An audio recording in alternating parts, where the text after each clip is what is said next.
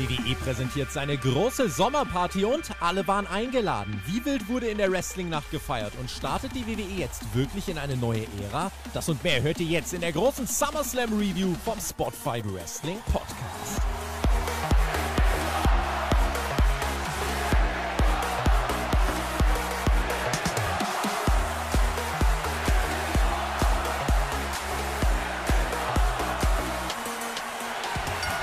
Das ist doch mal ein Banger, oder? Sommerparty bei WWE. Großes Stadion, große Show, Fragezeichen. Wir arbeiten auf ihr den Spotfight Wrestling Podcast. Seht ihn unter anderem live auf YouTube am Morgen des 31.07.2022. Mein Name ist Tobias Enke.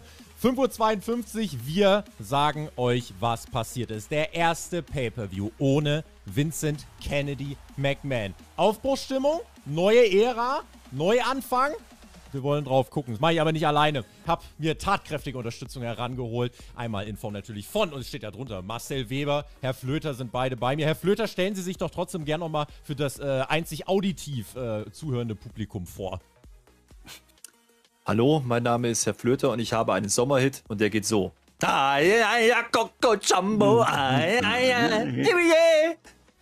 Mr. President, wir lieben ihn. Und Marcel ist auch da und hat auch was vorbereitet. Bist du aufgeregt, Marcel? Hallo. SummerSlam. Ja, ich bin richtig. Es ist die größte Party des Sommers, die allergrößte. Und ich habe etwas. Ich habe etwas, Tobi. Pass auf. Ah, ah, Kennst du das? Kennst du das? Kennst du Oh. das? Ja, Mann. Dazu später mehr, vielleicht. Weiß ich auch nicht. Tobi, du musst jetzt auch noch einen Sommerhit singen, weil heute ist der Tag der ungewöhnlichen Musikinstrumente. Herr Flöter hat eine goldene Flöte. Du hast eine Stimme. Wir sind in Music City, Nashville, Tennessee. Ja. Was ist dein Lieblingssommerhit des Jahres? 36 Grad und es wird noch heißer. Mach den Beat nie wieder leiser. 36 Grad. Jetzt kommt die Review und ihr hört alle schön gespannt zu. So. Und Herr Flöter spielt das jetzt nochmal auf seinem Instrument. Und los. Dankeschön. Gänsehaut. SummerSlam, zweiter, zweitgrößter Pay-Per-View des Jahres und es hat sich tatsächlich auch so angeführt. Natürlich, wir sind in einem Stadion, Tobi kriegt sich nicht mehr ein, die das goldene habt ihr mir ja Flöte, nicht sie gesagt wurde. Voraus. Das wusste ich ja nicht. Nein, natürlich nicht, Flöte. Also wäre es ja auch nicht so lustig gewesen, was soll's. Wir hatten heute die Show mit der Klammer. Die Klammer, Anfang geil, Ende geil. Dazwischen werden wir drüber reden müssen. Das war großartig, großartige Sache. Wir hatten eine Kickoff-Show, die ist aber auch nicht weiter von Belang. Außer Herr Siri, der Herr Siri, der sagt uns, es ist seine Zeit heute. Er wird heute eincashen und US-Champion werden. Wir sehen einen Titus O'Neill, der ist ein Global Ambassador jetzt, der heizt die Crowd nochmal an. Wir sehen einen Spooky-Einspieler, den wir immer sehen. Er kommt heute Nacht. Wir werden sehen, wer dieser Einspieler bewirkt hat. Und wir sehen ein Rollins-Videopaket mit einem Cash-In, der geteased wird. Da waren viele Cliffhanger drin. Wir gehen in die Show, lass über die Stage reden, Tobi. Das war wieder genau wie letztes Jahr, die Stage. Nicht viel los. Also LED-Wand, groß wie immer. Sehr kleine Bühne. Wir erfahren später übrigens, was das für eine Bewandtnis hatte. Äh, wir fangen tagsüber an, also es ist Licht da, das ist auch sehr ungewöhnlich. Äh, keine Pyro am Anfang, die kamen erst später in der Nacht. Aber es war nicht, dass die WWE jetzt groß aufgefahren hat, größte Party des Jahres. Nee, aber je länger es ging, desto egaler war es dann eigentlich. Am Anfang war es schon so, okay, die kommen aus einem kleinen LED-Board raus, aber am Ende war Feuerwerk da, da war die Stage auch gar nicht so wichtig. Da ging es ja mehr um den schiefstehenden Ring, so ungefähr. Ich sehe übrigens äh, gerade auch noch, ne, wir müssen natürlich den Support im Chat loben, der hier live reinkommt. Pat Schossner, Rob Holly habe ich schon gesehen. Außerdem auch der Jan Demé, der uns hier auch supportet. Also vielen lieben Dank an schon über 250 Leute, die live hier am Sonntagmorgen mit dabei sind. Und äh, Marcel, was wir noch gar nicht äh, aufgegriffen haben, was du einbringen kannst, wann du möchtest. Äh, Das hätte ich jetzt getan. Tipp, Tippspiel war ja auch, dann äh, leite ich Ja. ganz elegant äh, über. Im, Nee, erstmal habe ich noch eine Anforderung. Wir sind 224 Leute, haben aber nur drei Daumen nach oben. Ja. Nee, 73 Daumen. Das ist trotzdem nur ein Drittel. Also jetzt Daumen. Wenn ihr jetzt noch ganz viele Daumen macht, dann sagt der Herr Flöter was zum Tippspiel. Ah, ganz viele Daumen, Herr Flöter. So. So. Ich warte noch ein bisschen. an. Ja, Ja, doch, das sieht, auch, jetzt sieht schon besser aus. Ja, okay. 85. Na gut. ab 85 machen wir das. Wie sieht das Tippspiel aus? Habe ich gewonnen, Herr 88 Flöter. so. Dreistellig möchte ich. 96 haben wir, 95. 96. Okay. So, haben wir. Okay. Nee. 103 Okay. haben wir. Ich Passt. sage ganz einfach, wir Leute, ihr seid die geilsten. Ihr seid echt geil. wir haben natürlich direkt ausgewertet. Ja, direkt, die Ergebnisse sind live tippspiel.spotfight.de. Ihr könnt reinschauen. Und ich habe schlechte Nachrichten für uns, äh, beide zumindest Marcel, denn ein gewisser Tobias Enke gehört zu den 18 Menschen, die 10 von 11 Punkten geholt haben und damit diesen Spieltag gewonnen haben. Aber wir brauchen Größte natürlich unser Party des Tippspiel. Sommers, haben sie gesagt. Ja, wir, ja, das, mal gucken. Wir brauchen natürlich unser Tippspiel-Sieger. Das heißt, wir müssen jetzt ein aus Korn haben müssen dann bald, ja, damit er aus der Nachricht schicken kann. Das wollte ich sagen. Deutsch ist doch auch nicht mal meine Stärke heute. So, es ist, wie es ist. Das heißt, wir haben 18, 18 Gewinner vom Spieltag, aber wir wollen jetzt natürlich einen haben, der eine Nachricht schicken kann, egal an welches Team, egal bei welcher Review oder ob wir auch immer. Das kann er sich aussuchen und dementsprechend brauche ich jetzt eine Zahl zwischen 1 und 18 und ich fange irgendwo an zu zählen und dann werden wir gucken, wer es ist. 10. Bitte nicht Tobi, Eins, bitte zwei, nicht Tobi, drei, bitte nicht Tobi, bitte nicht Tobi, bitte nicht sieben, Tobi, bitte nicht Tobi. Ich würde mir selber eine Nachricht schicken. Grüße gehen raus. Es ist der Unterstrich Listemann. Was? Der hat mit mir das Wer- Tippspiel gewonnen. Wer den nicht kennt, twitch.tv slash Herr Flöter, das ist der, der immer sehr wenig sagt und sehr grummelig ist. Der ist sehr oft mit uns dabei. Der hat auch einen eigenen Kanal, twitch.tv slash der Listemann. Und der ist jetzt Das ist unser Mann! Sieger. Das ist, kannst ja nicht bringen. Die Nummer Ja, kannst ja nicht dabei. bringen. Das glaubt dir ja Kannst keiner. du Oh nicht mein mehr- Gott. es, es ist, wie es ist. Es ist, wie es ist. Ich habe Ah, angefangen Wie ist zu das eigentlich in zählen der Teamwertung? Also, die, okay, Tobi war jetzt ganz gut, aber du hast ja auch viele. Ich habe neun Punkte. Hat der Teacher jetzt so abgestunken, dass wir wenigstens gewonnen haben gegen Ich hoffe, der hat wenigstens getippt. Also ich, äh, ich habe auch neun, ja, das wir, wir sind gut dabei. Ja, wir haben neun von elf, Ja, wir beide, kann nicht können wir. da, ne? aber ich muss von der TJ, der. TJ, da muss ich schon ein bisschen weiter runterscrollen, ne, Mm. beim TJ. Unangenehm. Ist er denn, ich finde ihn gar nicht. Ah. Mensch, da, Oh. auf Platz 68 mit läppischen acht Punkten. Ah, und Gleichstand. Äh, Gleichstand. Okay, das ist ja ja, aber der hat ja, aber wir sind ja auf, auf einem höheren Niveau, weil TJ zieht das ja, Ja. alle, also, Ja, mit OE. schon. Team Wir gehen WWE. in die Show rein. Wir gehen in die Show rein. Jetzt wollen wir mit einem Banger starten hier. Mhm. Das Frauen-Titelmatch bei Raw. Becky Lynch verteidigt gegen Bianca Belair. Das ist das Match, auf das ich mich wrestlerisch am meisten gefreut habe, nachdem Seth Rollins gegen Riddle leider von der Karte gestrichen wurde. Das haben wir nach unserer Preview erst erfahren. Wir haben keinen Grund erfahren, außer Storyline-technisch Riddle ist verletzt. Wir werden gleich ein Update dazu bekommen. Aber Becky Lynch gegen Bianca Belair startet und es war, es ist eine Knoxville Bianca Belair und Knoxville liegt in Tennessee und das ist der gleiche Bundesstaat wie Nashville und das passt eigentlich ganz gut und deswegen ist auch Bianca Belair unser Hometown Hero. Sie wird auch so begrüßt, bekommt eine Marching Band oder so nee, so, so irgendwas Dinge dabei und sie sieht aus Country, äh, Country Zopfen. äh, Dingens dabei, weiß ich nicht, wie das heißt. Becky Lynch ist sehr ernst und sie hat so komische Kniedinger wieder, die hatte sie schon mal gegen Charlotte Flair gehabt. Das Match startet sehr methodisch eigentlich. Wir hatten WrestleMania ein Match gehabt zwischen den beiden, da sind viele Spots, da haben sie sich quasi von Anfang an direkt auf die Fresse gegeben. Ich weiß noch, wie äh, das Knie ins Gesicht gegangen ist, was sehr doll wehgetan hat. Sowas haben wir gar nicht gehabt. Es geht raus in die Timekeepers Area. Das Ganze ist technischer gehalten an der Stelle, ja. Und Bianca wird dann immer athletischer mit der Zeit. Das funktioniert wunderbar. Und dann kommen die Haare ins Spiel, auch nicht so sehr wie bei WrestleMania. Und dann haben wir den ersten großen Spot, Tobi, und dann fangen wir langsam an, wach zu werden. Ein KOD auf den Boden draußen und dann wurde es durchaus dann dynamischer. Da waren wir relativ schnell in der Finish-Phase. Also uns ist schnell aufgefallen, das Pacing vom Match war irgendwie anders. Das war nicht so lang aufgebaut, so das war im Endeffekt ein bisschen auf den Arm gehen von, äh, von Bianca, was ja Sinn macht in Vorbereitung auf den Disarm-Hör. Und dann war auf einmal schon KOD und dann war schon Finish-Phase. Und das war vom Pacing einfach ein bisschen anders. Und wir haben uns dann auch danach gefragt, so, ja, Match, also war dann schon gut, aber jetzt nicht auf WrestleMania-Niveau. Wir können gleich erklären, warum das auch dann alles so in Ordnung war. Was wichtig ist, Bianca war over. Bianca hat sogar noch ein bisschen die lauteren Reaktionen gekriegt. Im Endeffekt ging es darum. Und das sagt mir, dass das hier funktioniert hat, was man sich vorgenommen hat.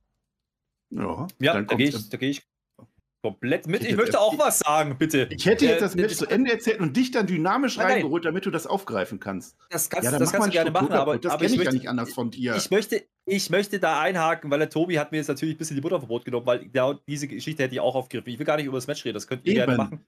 Ähm, das Match war, wie gesagt, okay, es war, es war nicht schlecht, es war gut, es war nicht, es war bei weitem nicht so gut wie das WrestleMania-Match. Aber ähm, das, was ich gesehen habe im Vergleich zum Vorjahr, ist eine Bianca Belair, die in WrestleMania Titelgewinn hatte, die dieses Jahr funktioniert. Und das ist, glaube ich, das, was wir unterstreichen müssen. Und äh, das ist, glaube ich, auch ein Stück weit der Verdienst von, von Becky. Und dieses Mal habe ich nicht gefühlt, mir ist es egal im Sinne von, die können beide gewinnen, es ist fein. Nein, heute war es absolut richtig, was man am Ende gemacht hat. Naja, Becky Lynch kommt jetzt nämlich durch, das hätte ich gerade erzählt, bevor du das gleich noch, ist ja auch egal. Äh, und zwar indem sie Bianca Belair mit den Haaren vom Topf runterzieht, böse Geschichte. Manhandle Slam gibt es dann und das ist das Ding, mit dem Bianca, Becky Lynch gegen Bianca Belair letztes Jahr beim SummerSlam gewonnen hat. Mit diesem Move nach 26 Sekunden, was uns alle überrascht hat. Bei WrestleMania hat dann Bianca Belair diesen Gürtel zurückbekommen und jetzt sind wir im dritten Match, gibt aber ein Kickout an der Stelle. Ja, dann gibt es ein, oder soll es ein Manheld Slam vom zweiten Seil gehen. Wir gehen also eine Risikostufe höher. Das wird in einem wunderbaren Spanish Fly gekontert von Bianca Belair, führt zu einem KOD und Bianca Belair verteidigt ihren Gürtel, wie das in einer wunderbaren Wohlfühltrilogie sein sollte. Face hat gewonnen, Heel hat verloren, wobei sich Becky Lynch gar nicht so als Heel angefühlt hat. Dazu gleich mehr. Herr Flöter, und jetzt frage ich dich, äh, wie hast du dieses Match gefunden? Die erste Hälfte klammerst du jetzt aus, weil die hattest du ja schon. Nee, nee, ähm, das ist absolut richtig, aber das Ding, das Ding ist, äh, für mich ist es keine Trilogie. Ähm, das letztes Jahr war der Startschuss. Wir haben jetzt eine, ein Jahr lang quasi ähm, diese, diese Fehde gehabt, ein Stück weit mit Unterbrechung natürlich, klar, sonst kannst du das nicht machen. Wir haben einen fantastischen WrestleMania, äh, ein fantastisches WrestleMania-Match gesehen und wir haben jetzt eine Bianca äh, bekommen, die ihren Status erreicht hat und bestätigt hat. Jetzt, jetzt ist es soweit, jetzt ist es soweit, äh, eine Division zu tragen.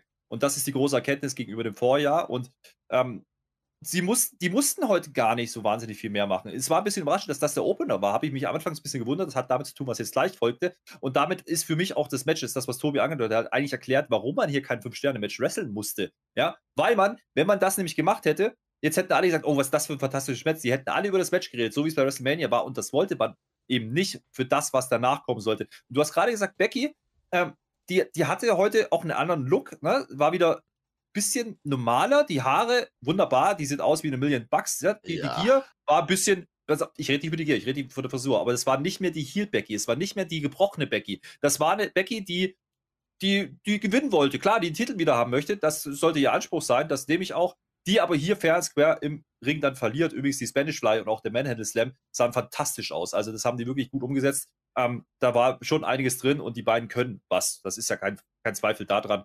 Ähm, die Frage zu dem Zeitpunkt war eigentlich eher doch damals so ein bisschen drüber diskutiert, warum haben die nicht ein bisschen mehr gemacht? Und die Erklärung kommt jetzt. Es gibt einen Handshake am Ende, oder soll es zumindest geben, denn unser Heel, Becky Lynch, geht auf Bianca Belair zu und möchte ganz gerne ihr Respekt zollen. Das führt dann tatsächlich zu einer Umarmung der beiden. Dieser Handshake geht. Es gibt keinen Heel-Turn, nichts, gar nichts. Ein viel gut Moment, wie wir in der WWE selten haben. Wir freuen uns einfach. Becky Lynch freut sich. Das war vielleicht ein Face-Turn. Ich sage ja, es war ein Face-Turn, denn was passiert jetzt? Jetzt Bailey, jawohl. Wir haben es, es war ein Running Gag geworden. Über Monate haben wir immer wieder spekuliert, wann kommt Bailey? Jetzt kommt Baby. Bailey. Ding Dong, hello. Sie hat so leicht rot gefärbte Haare. Sie ist ganz in weiß gekleidet und sie macht gar nicht viel Stimmung. Wir haben immer gesagt, wenn Bailey zurückkommt, sie kriegt die Pops. Am Anfang hat sie den Pop gekriegt, definitiv. Aber die Entrance Ramp, die war sehr lang heute. Sie hatte einen Knick zwischendurch und Bailey ging sehr langsam diesen Weg entlang. Und mit jedem Schritt hast du gemerkt, das ist keine Face Bailey an dieser Stelle. Das ist eine Bailey, die möchte uns gerne weiter selber nicht so gut finden. Wir haben sie auch nicht gut gefunden. Die Crowd turnt dagegen sofort und Bailey steht dann da. Und was machen wir jetzt? Sie winkt aus der Ferne. Sie geht gar nicht rein. Sie will keine Konfrontation. Nein, sie hat sich Kolleginnen mitgebracht. Dakota Kai kommt raus. Ja, die ist nicht mal unter WWE-Vertrag. Das wird uns gesagt. Die wurde entlassen oder hat ihren Vertrag dann beendet. Und dann kommt Io Shirai als zweite, ebenfalls eine NXT-Dame. Beide hochtalentiert und beide Triple H. Guys, was ist das Gegenteil von Guys bei den Frauen? Ich weiß, es sind Triple H Frauen. Ja, Auch Guys. Auch Guys, ja. Also Triple H Guys ja. sind das an der Stelle. Da kann der Tobi gleich viel zu sagen, weil das sehr interessant ist. Und wir haben jetzt offensichtlich eine neue Gruppierung da. Und zwar Bailey zusammen mit Kota Kai und Io Shirai. Jetzt gehen sie zu dritt in den Ring. Und das ist der Moment, an dem sich Becky Lynch zu Bianca Belair gesellt. Die beiden Face-Frauen, Guys, gegen die drei Heel-Guys. Das ist die Zukunft. Tobi, Triple H ist jetzt an der Macht. Das hat sich neu angeführt. Ich würde sagen, nicht sagen, es ist eine neue Ära an der Stelle. Es war frischer Wind auf alle Fälle. Ja. Und man hat irgendetwas getan. Man hat von jetzt auf gleich erschaffen, dass diese Women's Division mit einmal interessant wurde oder zumindest irgendeinen Mehrwert hatte, als immer nur Bianca Belair, Becky Lynch, Charlotte und so. Jetzt haben wir was Neues. Ich bin gespannt, wie es weitergeht. Man war mal mutig. So, man hat mal was gemacht, was es so früh halt nicht gegeben hätte, weil du schickst dann eine, eine Dakota Kai raus, die natürlich nicht die Reaktion zieht. Dann schickst du einen Io Shirai raus und dann setzt sich bei dir zusammen, ach, Dreier-Stable. Und das ist einfach direkt so ein frischer Wind. Das belebt diese Frauendivision einfach. Und das war, glaube ich, auch der Grund, warum das jetzt als Anfang kam, weil sofort der Ton gesetzt werden sollte, ja, wir verändern jetzt hier was. Und das hat uns ja auch total euphorisiert. Ich kann vorausgreifen. Die erste Stunde vom SummerSlam war makellos. Die war nahezu makellos, weil alles hier super gepasst hat, unter anderem auch das hier. Dann gibt es den Face-Off äh, im Ring. Eine Face-Frau fehlt jetzt noch, die wird jetzt in den nächsten Wochen dazukommen. Du hast hier deine Storyline. Hier kannst du schon zwei, drei Monate allein nur das erzählen. Und es sind die Triple H äh, es ist die Triple H-Riege von den NXT-Lerinnen, die jetzt hier zurückkommt. Eine Io Shirai, die eher die Company verlassen hätte, weil sie nicht ins Main Roster gekommen ist. Eine Dakota Kai, die schon weg war. Jetzt ist aber Triple H an der Macht und der mag die beiden sehr und setzt sie jetzt ein. und es, es gibt hier überhaupt nichts zu nörgeln, finde ich. Und deswegen, ja, der Fingerabdruck von Triple H zeigt sich direkt und das hat uns, glaube ich, alle einfach euphorisiert. Und es freut mich, dass man sich das traut, weil ich weiß nicht, ob Vince McMahon sich das getraut hätte, Herr Flöter. Ähm, weiß ich auch nicht. Äh, definitiv, also ich gehe so weit, man hat hier die äh, Women's Division ein Stück weit geresettet, ähm, mit neuen Namen äh, versehen, das ist in Ordnung. Interessant fand ich die Darstellung, wie man es gemacht hat, denn ähm, im ersten Moment habe ich erstmal gedacht, oh, killen die jetzt das Bailey Return für eine Dakota Kai? Hm, warum denn das? Ja, dann kommt ein Io Shirai daher. Ähm, aber da die zusammen da waren und du hast eigentlich innerhalb von, von einer Minute oder zwei Minuten hast du eigentlich den Bailey Pop genommen und hast gleich klargestellt, nee, nee, nee, nee, Freunde, die ist hier. Ja, mit dieser äh, Gruppierung. Und übrigens die dritte Frau, die bei auf der Face-Seite auftauchen könnte, ist eine gewisse Alexa Bliss in meinen Augen, denn die hat ja angekündigt, sie eigentlich wieder mehr erreichen. Das wäre eine, eine mögliche Kandidatin, die ich da sehe. Denn ich sehe diese Geschichte nicht brandübergreifend zwangsläufig. Ich sehe das äh, eher bei Raw, das überrascht ein bisschen, denn ich hätte Bailey eher vermutet in der eher schwächere aufgestellten ähm, Frauendivision von SmackDown. Macht man jetzt offensichtlich nicht. Aber was gleichzeitig auch war, war, es ist der Finger, es ist ein Fingerzeig gewesen für die ganze Veranstaltung, hey, da kommt heute noch mehr. Denn die haben das Pulver, was sie hatten, nämlich Bailey, was relativ klar war, dass das passieren wird, ja, relativ schnell rausgeschossen. Nach dem ersten Match, de dementsprechend war das auch ähm, der Opener und deswegen macht es auch Sinn. Ich sag's gleich, das zweite Frauentitelmatch war dann äh, der Co-Main-Event. Ähm, das konntest du andersrum nicht machen, weil genau das passieren sollte. Und deswegen war das Match auch nicht so im Fokus, sondern es ging einzig und allein darauf, ne, auf dieses Spotlight. Alle werden nachher sagen, das war der Moment, als die als Gruppierung rausgekommen sind. So kannst du, kannst du neue Leute einführen. Und dann ist es auch gar nicht so wichtig, ob man die jetzt kennt oder nicht, denn die sind an der Seite von Bailey. Die wird man kennenlernen, wenn man sie noch nicht kannte. Und dementsprechend ist es gut. Ist ein bisschen überrascht mit Dakota Kai, fand ich auch. Ne? Da haben wir vieles gelesen. Io Shirai gefühlt ja auch schon raus gewesen, mehr oder minder. Also nicht entlassen oder irgendwas, aber da hatte man immer das Gefühl, okay, die hat ihren Punkt verpasst, wo man sie hätte hochziehen können. Ähm, jetzt macht man es ähm, mit, mit ein bisschen anderen Look, ja, und an der Seite von Bailey, äh, das kann nur gut gehen. Und eine Heel Bailey, da lege ich mir jetzt schon fest, wird um Längen geiler sein als eine Face Bailey, die brauchen wir jetzt gerade nicht, sondern ich will genau das jetzt sehen. Und es muss jetzt gar nicht nur Stable Wars werden oder irgendwas und auch die Connection mit, mit, mit Becky und Bianca, da haben wir ja ein bisschen gerätselt, gibt es jetzt gleich noch einen Turn? Ja, turnt eine von beiden. Das wäre ja auch eine Möglichkeit gewesen und schließt sich den, vier, äh, den anderen dreien noch an. Hat man alles nicht gemacht, muss man aber auch noch gar nicht, weil das kannst du auch später machen. Also da ist ein bisschen was offen gelassen worden. Aber du hast wirklich erstmal einen Punkt gesetzt und einen Punkt gemacht, vielleicht sogar ein Ausrufezeichen für die Frauendivision, zumindest bei Raw. Hm. Das finde ich auch sehr wichtig, möchte ich betonen, dass Bianca Belair an der Stelle nicht turnt. Ist, die, der Moment hat es natürlich hergegeben. Turnt da jetzt irgendjemand und auf einmal ist es einer gegen vier. Bianca Belair ist jetzt bestätigt worden als das Top-Face der Frauendivision bei Raw und eigentlich auch bei SmackDown mit. Das ist jetzt die, die möchte ich anfeuern. Ich hatte diesen Wohlfühlmoment. WWE, nimm mir das nicht wieder weg. Das ist jetzt die, die möchte ich anfeuern. Becky Lynch jetzt auch. Mit den Triple H-Guys finde ich sehr interessant. Das war eigentlich, war das ja Vince McMahon von Kacheln gefahren. Die Story ist ja, Io Shirai und Dakota Kai hatten ja beide sogar schon ihre Tryouts gehabt. Die waren ja schon bei SmackDown Backstage unterwegs. Und dann hat Vince McMahon die dann wegrasiert. Machen wir nicht, wollen wir nicht. Io Shirai wurde nicht mal eingesetzt und Dakota Kai war ganz weg. Und Triple H holt die einfach beide beide wieder, weiß, was er an denen hat. Und ich fand das einfach dramaturgisch auch wirklich gut gemacht, wie du das gerade schon gesagt hast. Der Bailey Pop, den haben sie mitgenommen. Bailey ist der große Name, den alle sehen wollten. Wenn eine Io Shirai alleine rausgekommen wäre, hätte keinen gejuckt wahrscheinlich, weil die keiner kennt einfach im Mainstream-Roster. So hat man Bailey genutzt, man hat ihr den Spot, äh, den Moment gegeben und hat aber Bailey genutzt, um diese beiden mit auf die Karte zu nehmen. Und so funktioniert das. Absolut. Und ich erwarte da wirklich viel, oder nicht? Naja, müssen wir gucken. Ne? Der Dakota Kai, glaube ich, die wird sich im Ring noch ein bisschen beweisen müssen, für mich zumindest. Äh, die sehe ich noch nicht im Main-Roster von der Qualität her. Eine Io Shirai definitiv. Ja? Ich glaube, die kann mitgehen. Äh, das hat sie auch ja, über Jahre eigentlich schon gezeigt bei NXT. Die ist ja auch noch so ein bisschen das letzte Überbleibsel gewesen, ähm, gefühlt aus, aus der Gold-Zeit ja? Ähm, mhm. bei den Frauen. Ähm, dass man die jetzt mit reinbringt, äh, das war überfällig und ich glaube, die kann funktionieren. Und wie du es gerade gesagt hast, dadurch, dass man sie jetzt an die Seite von Bailey steht, stellt, ja, hat die sofort ein Standing. Die hat sofort jetzt, oh, die kann kein Fallobst sein. Das ist eben nicht eine, die eine Shotzi oder eine Alia. Nee, das ist jetzt eine, ähm, die was reißen wird, die zumindest äh, um eine potenzielle Titelträgerin aufgebaut wird. Und das haben sie clever gemacht an der Stelle, ja. Ja, hat funktioniert. Generell dieser Open hat wunderbar funktioniert. Tobi hat schon gesagt, die erste Stunde hat wunderbar funktioniert. Und da schließen wir das nächste Match mit ein. Das war Logan Paul gegen The Miz. Na, da hatte ich ja zumindest meine Befürchtung gehabt, Logan Paul ist einfach im, Heel, im Real Life ein Heel. Die Leute mögen ihn nicht und trotzdem verdient er seine Millionen damit und hat zigtausend Follower. So schlecht kann es ja auch nicht sein. Herr Flöter zeigt mir, ich verstehe das. Ich hab's dir gesagt, ich hab's dir verdammt nochmal gesagt. Nee, das, Jede das Woche habe ich dir gesagt, wo der da war, wie gut der Typ ist. Ihr wollt es mir nicht glauben. Ja, der ist ja auch gut, da will ich ja gleich hinauskommen. Aber die Aufgabe war eben gewesen, dass jetzt dieser Heal mit einem Miss im Ring, der den Heal spielt, aber eigentlich in den äh, Momenten der Fans auch Heal ist, aber er muss den Face sein gegen einen Heal, den wir mögen, aber auch wieder nicht. Was ich damit sagen will, er hatte es sehr schwer und er hat es gemeistert, diese Rolle. Er hat es geschafft, die Crowd hinter sich zu bringen. Das Ganze geht los mit äh, The Mist, der ist in Giftgrün gekleidet, genauso wie Maurice und Champa, die dabei kommt. Champa übrigens auch ein Triple H-Guy, da erwarte ich dann auch, dass da etwas äh, mitkommt. Der hatte sein, sein Ende von äh, NXT gehabt, sein Abschiedsmatch, da kam am Ende Triple H überraschend raus. Die Beziehung ist da und die haben ein Ringgear an, vor allem der Champa. Das hat mich sehr überrascht. Wir haben ja noch AJ Styles im Hintergrund, dass da vielleicht noch so ein Match ist. Ich könnte mir sogar vorstellen, wenn dieses Einzelmatch nicht funktioniert hätte, was es hat, dass man trotzdem noch ein Tag Team Match reingebuckt hätte. Hat man nicht gemacht.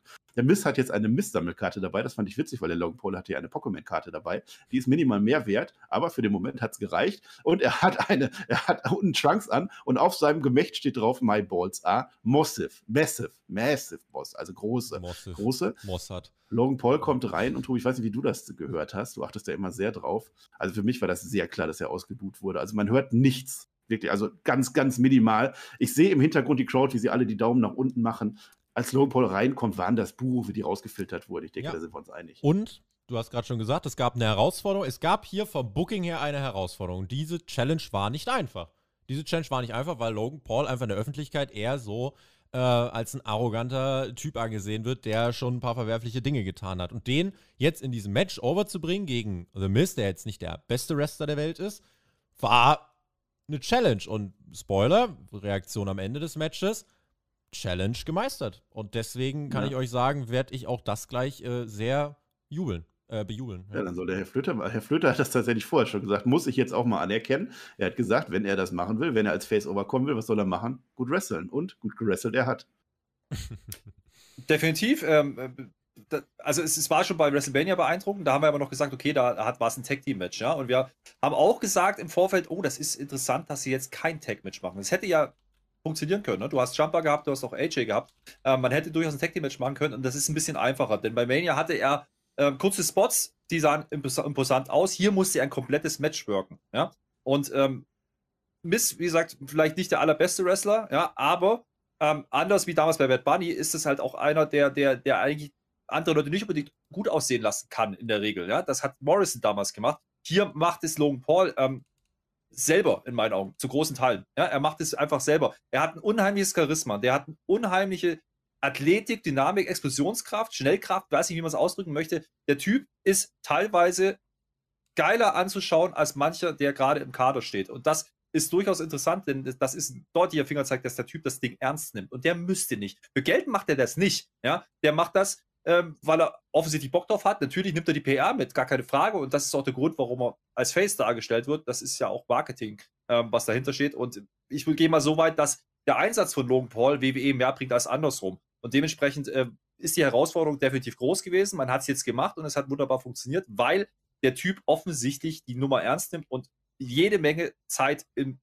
Dojo, wo auch immer in, im, im Performance Center verbracht hat. Und äh, der, haut, der haut hier wieder Sachen raus. Er war ein Standing Moonsault. Das sieht so leicht und, und aus. Das macht er einfach. Ähm, sorry, das machen manche Wrestler in ihrer ganzen Karriere nicht. Ich kann mich an äh, Sachen erinnern, die willst du nicht sehen. Ich kann mich an Red Velvet erinnern, weil das ist ja so ein Running Gag, dass die das Ding nie richtig springt. Ähm, er macht das einfach aus dem Stand raus. Das sah wirklich gut aus und äh, da waren auch keine großen Wackler. Der einzige Wackler, den ich gesehen habe, war beim Entrance von Logan Paul. Da will er nämlich aufs zweite Seil springen und rutscht einmal weg. Das war das Einzige. Ansonsten habe ich nichts gesehen, wo der Junge in irgendeiner Art und Weise gestauchelt hat, sich unsicher war, wo groß gecallt werden musste, wo, wo ein Veteran wie Mist, der ist einfach viele Jahre im Ring, ja, ihn durchziehen musste. Und das hat mich ähm, noch mehr verwundert, als ich es erwartet hatte. Ich war mir sicher, dass die was raushauen werden oder dass Logan Paul was raushauen wird, aber das, dass der so weit ist, ja, nach der Zeit, okay, der trainiert jetzt schon, sagen wir mal, ein Jahr, sowas mit dem Dreh, dass der aber so weit ist, in seinem zweiten Match sowas zu wirken von einer nicht kleinen Crowd, das kommt ja noch dazu, ähm, mit der Aufgabe, mit dem Gepäck im Rucksack, dass er jetzt hier overgehen muss, hat mich durchaus beeindruckt, muss ich sagen. Und ähm, ja. mir ist komplett egal, was der, was der Typ äh, online macht, sonst so. Das interessiert mich nicht. Ich sehe diesen Performer im Ring und der hat mir wieder mal richtig gut gefallen. Man fängt ja als Wrestler dann vor fünf Leuten oder so an der kleinen Bar oder irgendwo fängt man an. Und er hat auch angefangen, und zwar als Ringer, wahrscheinlich auch vor fünf Leuten. Er hat ja den Ringer-Hintergrund. Aber man merkt tatsächlich von Anfang an nicht, dass er kein Vollzeit-Wrestler ist. Er macht das wirklich gut, genau wie bei WrestleMania. Wo du dieses sagst, sagst, wo er da hochspringt auf den Seil am Anfang, das ist ja der Running Gag, das fällt mir jetzt erst auf. Also das hat ja Pat McAfee auch nicht hingekriegt und Brock Lesnar am Ende auch nicht. Dreimal wurde dieses Spot heute verbotscht. Naja, was soll's. Uh, The Miz und Champa sind natürlich jetzt als Heel da und Pat McAfee over, so das ist natürlich klar. Ein Figure 4 gibt es von äh, Logan Paul an den uh, The Miz. Und dann wird Champa rausgeworfen oder er soll zumindest rausgeworfen werden, weil er halt wiederholt eingreift.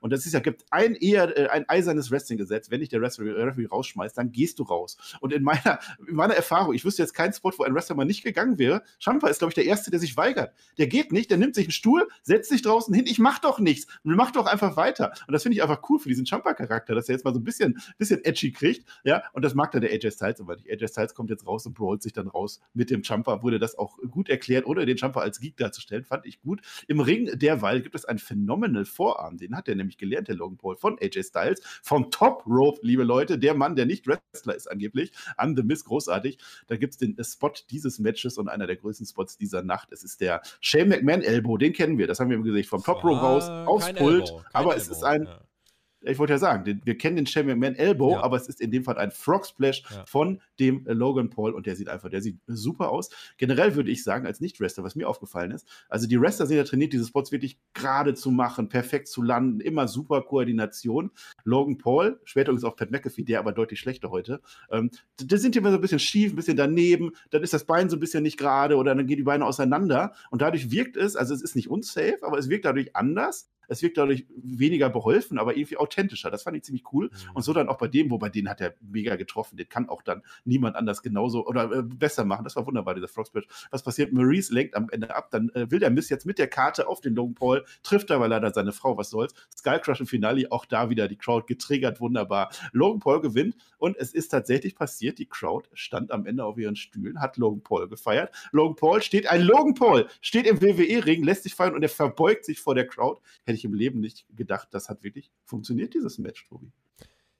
Das hat funktioniert. Das hat absolut funktioniert. Äh, einmal die kreative Lösung natürlich mit AJ und Champa. Champa natürlich auch einer von Triple H zu Lieblingen. Insofern glaube ich, könnte da mit ihm in den nächsten Wochen auch mehr passieren. Das ergab Sinn. Der Frog Splash vom Pult war der Moment des Matches. Das war einfach eine, ein Moment, wo Logan Paul nochmal gezeigt hat, Freunde, ich hab Bock. was äh, Alex, oder was Herr Flöter schon gesagt hat, ist ja, der hat einfach so eine Athletik und so eine Explosivität. Der hat fast am Anfang ein bisschen überpaced. Der war so schnell und dann hört er erstmal, ach so, nee, ich darf nicht pinnen.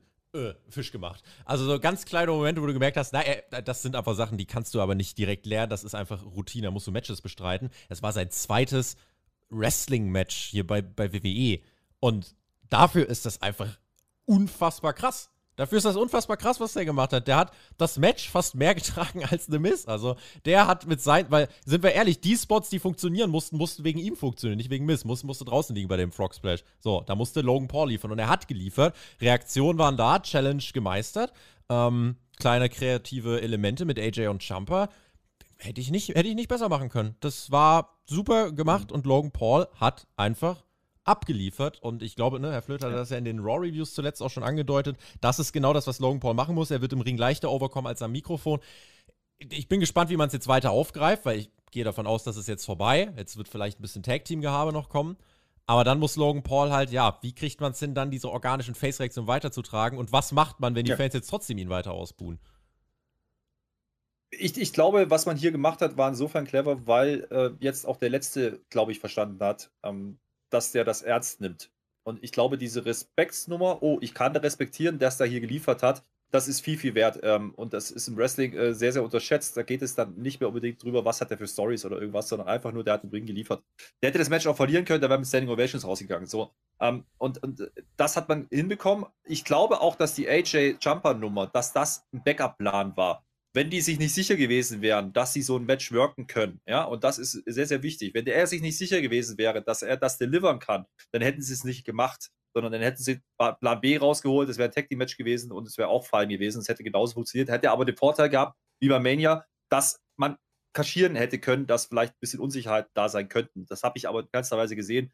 Ähm, wie gesagt, der Respekt einfach nur vor dieser Leistung. Ähm, der, das, ist, das ist ein ein Promi-Match gewesen. Das muss man sich einfach auf der Zunge zergehen lassen. Das war ein Promi-Match. Das war wrestlerisch für mich, für das, was es sein sollte, sogar einen Tacken über dem Opener. Ja, und das ist, ist, eine, ist eine gewagte Aussage an der Stelle. Das war immer noch Bianca und das war immer noch eine Becky, die da im Ring standen. Ähm, aber das hat mich, hat mich wirklich abgeholt und ich habe vergessen, dass der kein Wrestler ist.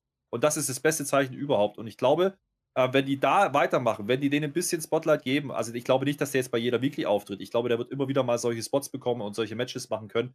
Ähm, der wird nicht alles gewinnen müssen. Ähm, jetzt ging es einfach nur darum, ihn overzubringen. Das hat man gemacht. Jetzt kann man auch ein bisschen schauen, ähm, was kriegt er dann für Gegner? Und Miss, wie gesagt, ist nicht der große Name. Miss ist nicht das, der, der, der Vorzeige-Wrestler, mit dem man sowas machen kann. Das war jetzt mal so ein Prüfstein und den hat er mit Bravour genommen und jetzt schauen wir mal, wo es hingehen kann und wie viel, wie viel wirklich in diesem Vertrag drin steckt. Das wissen wir ja auch noch nicht. Ähm, ich glaube aber, was man sagen kann, ist, äh, anhand was, was wir jetzt gesehen haben, der Typ ist nicht da für ein Match oder für zwei, sondern der Typ ist da, um immer mal wiederzukommen über die nächsten Jahre und der ist noch wahnsinnig jung, das darf man nicht vergessen. Äh, wenn, der, wenn der so weitermacht und wenn der das wirklich, weil er einfach Bock drauf hat, das macht, weil er Spaß dran hat, ähm, könnten wir doch einige fantastische Matches sehen mit ihm. Und da freue ich mich drauf. Zwei fantastische Matches hatten wir an der Stelle. Eine Stunde, warum? Und die gingen wie im Flug. Ich war mir nicht bewusst, dass es eine Stunde 10 war. 10 von 10 für die erste Stunde. 10 von 10. Ja, ich hatte das Gefühl, die Streak vom WrestleMania ging weiter. Also einfach flüssig, einfach zwei geile Matches im Stadion. Habe ich geliebt. Ja. Naja. Dann ging es auch noch richtig. Da, da, da, die, das, war, also das war auch noch erste Stunde. Die Mail Models, also das war ja wohl auch noch. Also. Das war die erste Minute der zweiten Stunde. Dann, dann. Nehme ich noch so. mit. Okay, das heißt, wir hatten eine Stunde und ja. eine Minute richtig gute Unterhaltung, denn es kamen die Tobi hat's gut gefunden. Äh, Mile Models. Tobi hat sich da vorbereitet. Ich habe es auch richtig gut gefunden. Das war wieder richtig gut. Äh, es, war, es war ein Werbeeinspieler. Wir erinnern uns letztes Jahr, SummerSlam, wir haben es gehasst, da war Johnny Drip Drip. John Morrison kam noch raus mit seinen Dripsticks, wer sich daran erinnert und hat alle nass gemacht. Und dann kam dann der böse, nee, der gute Xavier Woods an der Stelle als Scott Hall verkleidet mit seinem Wasserwerfer und hat alles. Das war eine Wasserwerbung. Heute die Wasserwerbung war besser. Maximum Mail Modus. Maxine war dabei, Max Dupri war dabei. Tobi hat es jetzt auch gerade nachgemacht, müssen wir wahrscheinlich gar nicht mehr viel zu sagen. Das war, das war cool. Und dann, da, es ging eigentlich immer noch cool weiter, sagen wir mal, aber es hat jetzt ein bisschen vom Gas genommen. Das ganze Theory gegen Bobby Lashley war angesetzt. Äh, Bom, Bom, Bom, Bom, Bobby Lashley. Mittlerweile ist es dunkel geworden, das heißt, wir sehen das erste Feuerwerk der Nacht. Ja. Theory ist unser böser Mann. Theory kommt mit seinem Koffer raus und der wird abgekoffert, schon vorm Ringgong. Der arme Lashley kriegt ihn ab, merkt das aber gar nicht. Es wird ein Angry Lashley, so wird er uns verkauft, also der Hulk quasi. Der Bobby Lashley wird zum Hulk, der legt los wie die Feuerwehr. Es gibt einen Chokeslam, der Chokeslam, der geht bis hoch zur nicht vorhandenen Hallendecke. Der Zero geht auf den äh, Boden. Dann will der Zero mit dem Koffer gehen als Heel, als Sneaky, wie er das nun mal macht. Und jeder weiß natürlich, dass das kein Cashout ist. Würde nie jemand, äh, kein Countout ist. Das würde nie jemand behaupten. Denn der Lashley hält ihn dann auf, es geht wieder rein. Ein Spear wird übersprungen Sprung von Siri, das geht in den Ringpfosten für Leslie, reicht aber nicht für Siri. Ziemlich einseitig das Match, äh, ähnlich so wie das vorher. Denn es gibt ein Hurtlock und das ist die, die, die Achillesferse von Siri. Das kann der gar nicht, den Hurtlock. Er tappt nach zwei Sekunden aus der Flöte. Das war ziemlich schnell. Das war ziemlich schnell, aber es passt in die Story, die man erzählt hat mit Siri. Ähm, seit er Money in the Bank gewonnen hat, äh, hat er ja ein bisschen Höhenflüge von ich cashe ein und dann hätte er Cardiff und überhaupt. Und seitdem hat er alles verloren, ähm, hat aber mit den großen Namen spielen dürfen. Das vergessen wir inzwischen. Der war vor fünf, sechs, sieben Wochen vor Money in the Bank, war, hatte der noch keinen großen Namen gewrestelt. Ja? Ähm, außer vielleicht Elimination Chamber, wo er auf Lesnar mal getroffen ist, aber das war kein Singles-Match. Dann hat er Lashley gekriegt, das letzte Mal. Äh, da haben sie zehn Minuten gezeigt, was der Typ kann. Ja? Ähm, dann gewinnt er den Koffer. Und jetzt hat er den Koffer und kriegt Höhenflüge. Das hat man versucht zu porträtieren. Das Ding geht jetzt keine fünf Minuten.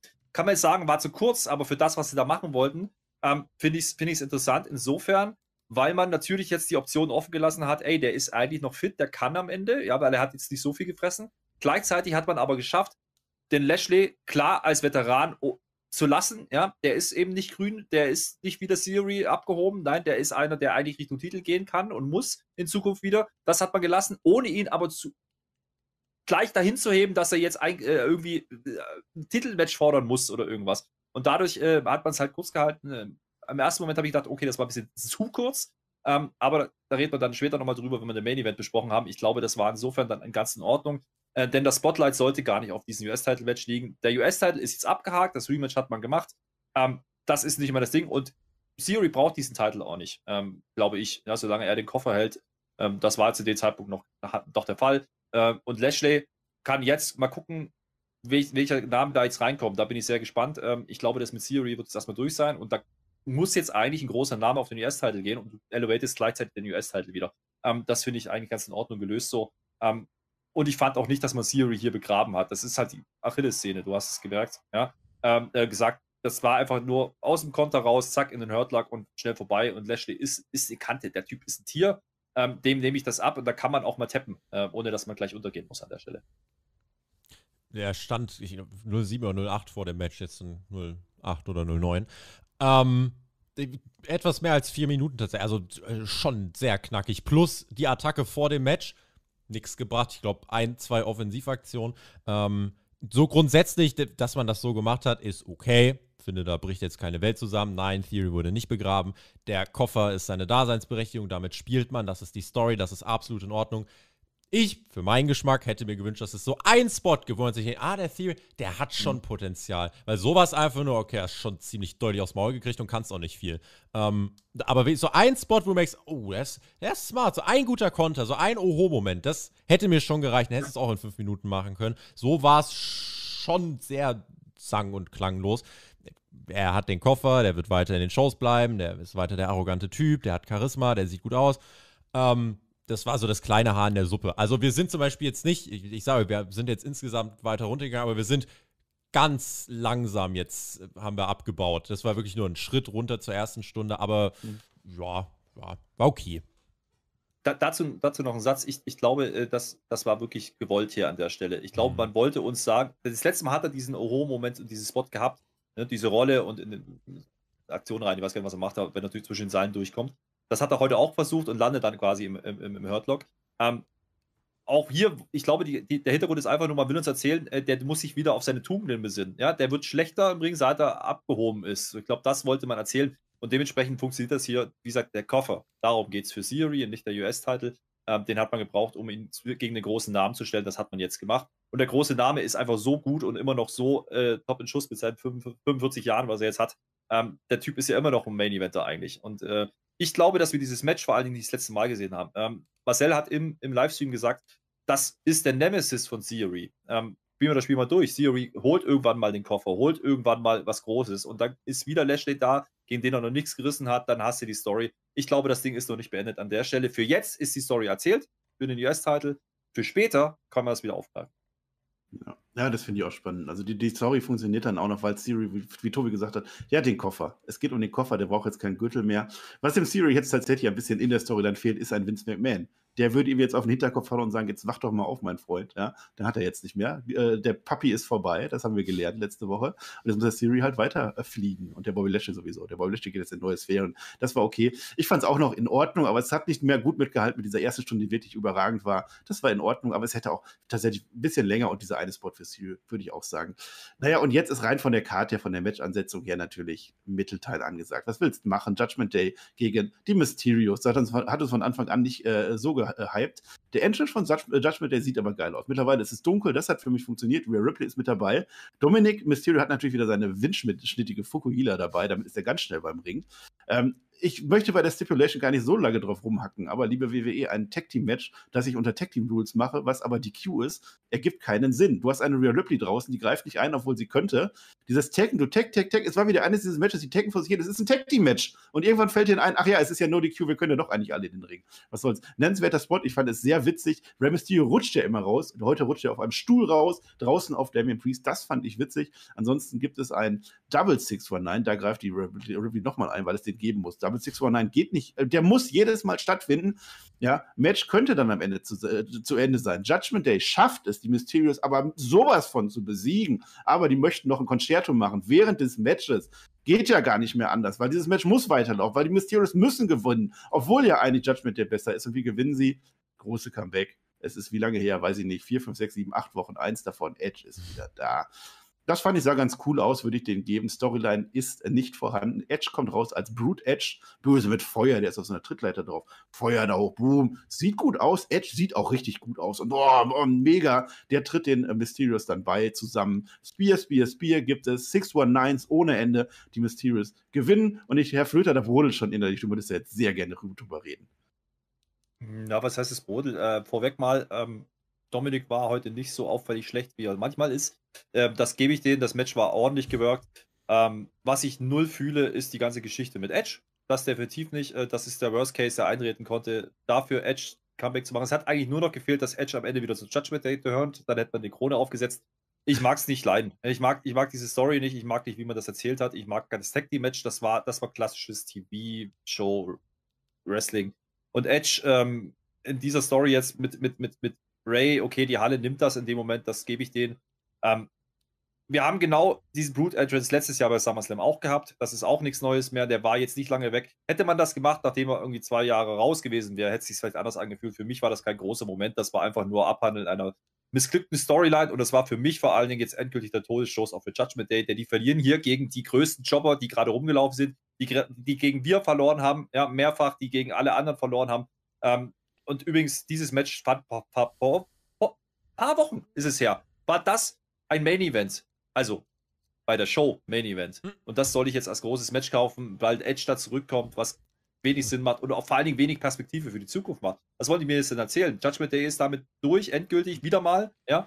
Ähm, Rhea Ripley ist zwar da, die ist offensichtlich nicht geklärt, deswegen kann sie nicht viel machen, äh, ist aber im Ring. Man hat das Einzige, was, was, ich, was ich noch gut finde, ist, man hat jetzt nicht irgendwie diese, diese Six-Mixed-Person-Geschichte gespielt, dass man noch die die, die, die Tochter von Roy mit reingenommen hat, das hat man Gott sei Dank gelassen. Aber das ist mir ein bisschen zu wenig und das ist mir vor allen Dingen nicht groß genug für SummerSlam. Vielen Dank übrigens auch an äh, Till für den Support und an den Jan. Wir ziehen hier fleißig weiter durch um 6.32 Uhr. Äh, ihr habt das meiste gesagt. Das mit dem No DQs, Quatsch, kann ich auch nicht kaufen, ist Müll, bin ich raus. Ähm, davon ab, was die im Ring gemacht haben, war okay, aber nicht wichtig. Edge, keine Story würde ich nicht sagen. Die haben ihn vermöbelt und er rächt sich jetzt. Ähm, ich hätte mir gewünscht, dass er als Rated R Edge zurückkommt. Es hat besser funktioniert. Ich hätte mir gewünscht, dass er nicht in dieser Story zurückkommt. Aber Fans haben recht. Fans feiern das Edge-Comeback. Fans feiern das Ende vom Match.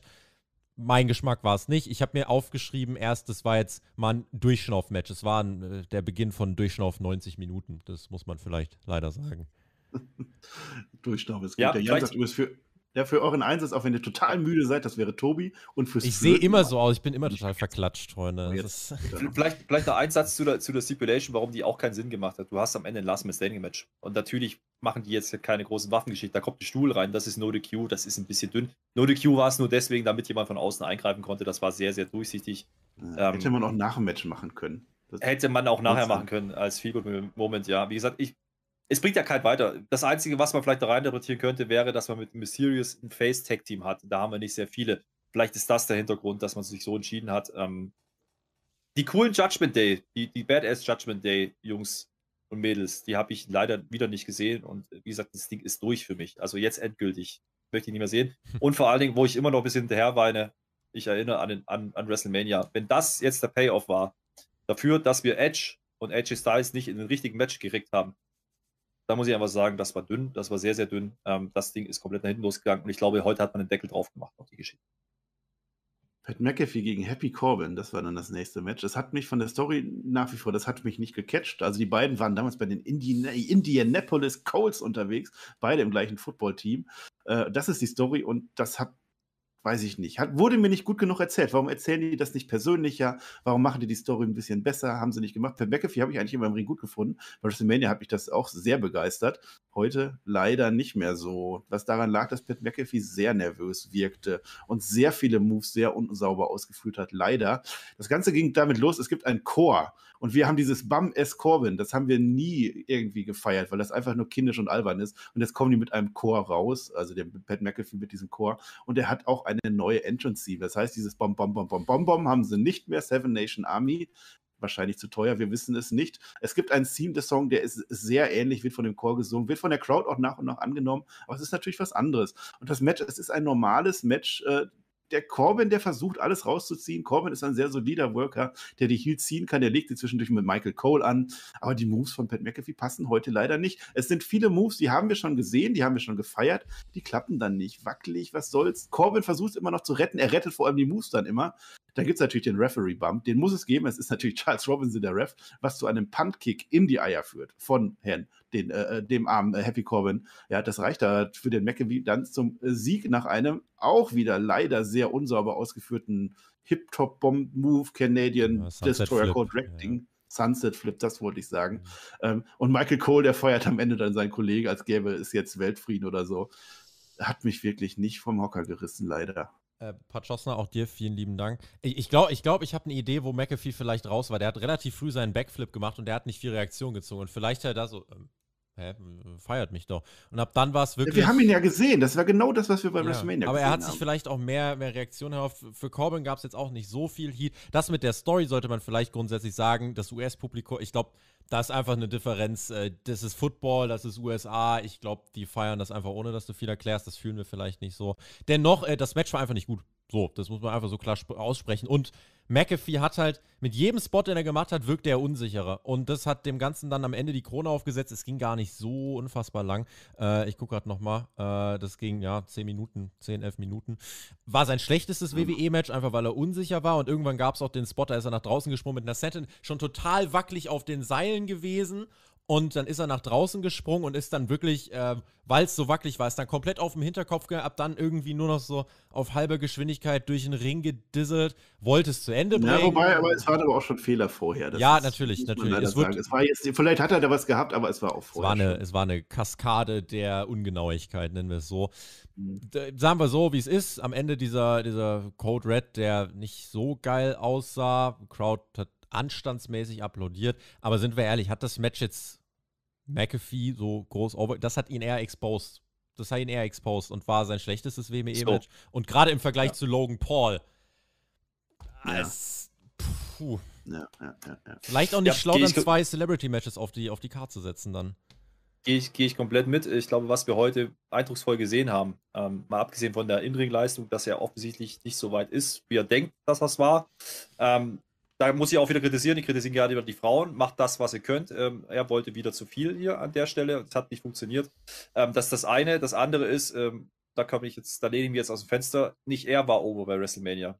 Das Entrance-Theme oder der Theme-Song war over bei WrestleMania und es war Partystimmung bei WrestleMania und mhm. deswegen hat es funktioniert. Mhm. Pat McAfee ähm, ist, damit habe ich eh so ein bisschen Bauchschmerzen. Ja? Ich sehe den nicht als Face. Für mich ist das kein Face, das ist ein so ein Malle-Prolet. Ähm, das war ich. Mhm gar nicht so despektierlich, wie es klingt, aber der ist für, mich zu 0815 mit seiner Goldkette und seinem Unterhemd, was er da. Ich, ich finde nichts an dem, was ich gut finden soll. Ähm, ich möchte aber gar nicht drüber sprechen. Äh, das habt ihr jetzt ausführlich gemacht. Er war unsicher. Fertig. Das Match war nicht gut und das lag ausgerechnet nicht an, äh, an, am Gegner. Also nicht ausgerechnet, das lag definitiv nicht am Gegner. Baron Corbin macht das, was er kann. Er, Baron Corbin ist hier da gewesen, um ihn gut aussehen zu lassen und der, der versucht das auch und er, er hat das auch ähm, bestmöglich noch versucht zu lösen. Ähm, Pat hat nicht funktioniert und das hat er auch, glaube ich, selber gewusst, relativ schnell. Und äh, wenn dann einmal so ein bisschen, ähm, naja, ich sag mal, das Selbstvertrauen weg ist, dann findest du das nicht mehr wieder und das ist keine kleine Crowd. Und da hat man dann gesehen, das war ein Celebrity-Match. Das ist genau der Unterschied zu, zu Logan Paul vorhin. Ähm, da gehe ich komplett mit. Ähm, da hat man auch gesehen, wie gut Logan Paul war. Und das würde ich rausnehmen und unterstreichen. Und vor allen Dingen auch nochmal unterstreichen, wie wichtig dieser Baron Corbin ist. Ja, ähm, denn der macht seine Rolle 1A und das seit Jahren. Ähm, Deckel drauf, ich möchte Pat McAfee nicht mehr im Ring sehen.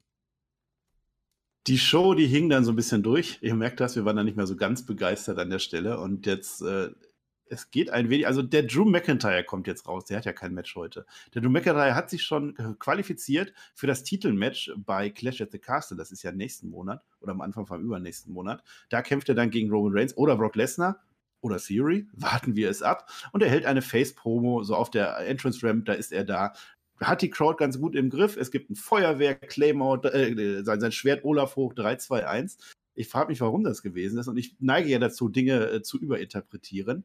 Meine Theorie, ich glaube, das haben die gemacht, um zu gucken, wie der Drew McIntyre vor so einer Crowd wirkt, ob der angenommen wird. Der war ja jetzt ein Jahr, anderthalb Jahre, wie lange war er in der Midcard versteckt? Jinder Mahal, die Geschichte, Corbin, die Geschichte, ging alles viel zu lang. Jetzt wollen sie wieder dahin haben, wo sie ihn hatten, beim Royal Rumble 2020, ganz weit oben. Und ich glaube, die haben das gemacht, um zu testen, wie der funktioniert. Ist das jemand, der in Cardiff dann den Gürtel holen kann? Das habe ich so gefühlt, Herr Flöter. Ja, mit Sicherheit. Ich glaube schon, dass man schauen wollte, wie sind die Reactions auf ihn. Und das hat auch eigentlich einigermaßen funktioniert. Er macht es auch clever. Er nimmt, er nimmt einen Jungen von der Crowd mit rein. Ähm, Colt, der wird dann erstmal gefeiert. Das war, das war clever. Er geht gar nicht in Ring. Das fand ich interessant. Also er hätte auch durchaus in Ring gehen können. Ich glaube, das war einfach Zeitgründen geschuldet, dass man das nicht gemacht hat. Ähm, ich habe mir in dem Moment gedacht, okay, man wollte vielleicht auch zeigen, er ist da. Ja, das ist noch so ein Punkt. Ähm, macht man später nochmal mit anderen äh, Personen. Ähm, gerade in Richtung Main Event. Ähm, denn er hat ja deutlich äh, jetzt Ansprüche zu stellen. Ne? Und auch Richtung Theory, da ist einiges passiert, auch bei SmackDown noch. Ähm, dass man das sagen wollte. Er ist da und er könnte eingreifen, aber er muss es vielleicht auch gar nicht, weil er hat seinen äh, Title Shot safe. Und ich glaube vor allen Dingen war das dafür da, um in den Staaten diesen Cardiff-Event zu promoten. Wir dürfen nicht vergessen, es gibt eine relativ große Zeitverschiebung zu den Staaten. Das ist für die, ist das nicht gewohnt, ja. Ähm, sind, wir schlagen uns Nächte um die Ohren, äh, die wollen schön 19, 20 Uhr wollen die ihren Catch sehen und ihr Pay-Per-View, das werden sie nicht kriegen in Cardiff, sondern irgendwann zur Mittagszeit, glaube ich, dann in den Staaten. Ähm, ich glaube, dass man hier einfach, da kam ja dann auch nochmal der Cardiff-Clip zwei, dreimal, ich glaube, man wollte einfach ein Stück weit promoten und sagen, hey, das ist eine große Nummer. Und sind wir ehrlich, Cardiff wird wahrscheinlich von der Kulisse deutlich eindrucksvoller werden als das, was wir heute gesehen haben, obwohl die Kulisse geil war. Ähm, denn da sind 60.000 plus Tickets jetzt schon verkauft. Äh, und wir haben den Hometown Hero. Ja, äh, da führt kein Weg dran vorbei. Der ist der umjubelte Star und auf den wird alles aufgebaut sein jetzt für diesen Event. Egal wer da am Ende dagegen steht, denn mit allen, die da mögliche Kandidaten waren zu diesem Zeitpunkt, hat er ja in irgendeiner Art und Weise die Geschichte. Brock Lesnar, ne? Tonhallenmania, wir wissen es. Uh, Theory gibt es die Geschichte seit, äh, seit gestern, hat man ins Spiel gebracht und, und Reigns ist halt Reigns. So, äh, da kann man auch was machen. So ist es nicht und die waren auf Plakat drauf. Also die Frage war halt, wie erzählen sie es, dass sie da hinkommen und dass man ihnen hier zeigt beim zweitgrößten Event des Jahres, ist ja absolut richtig an der Stelle. Ich könnte mir echt vorstellen, dass in diesem Moment entschieden wurde, ob Drew McIntyre bald Champion wird. Das kann genau da entschieden sein, hinten hinter den Kulissen, die haben es gesehen.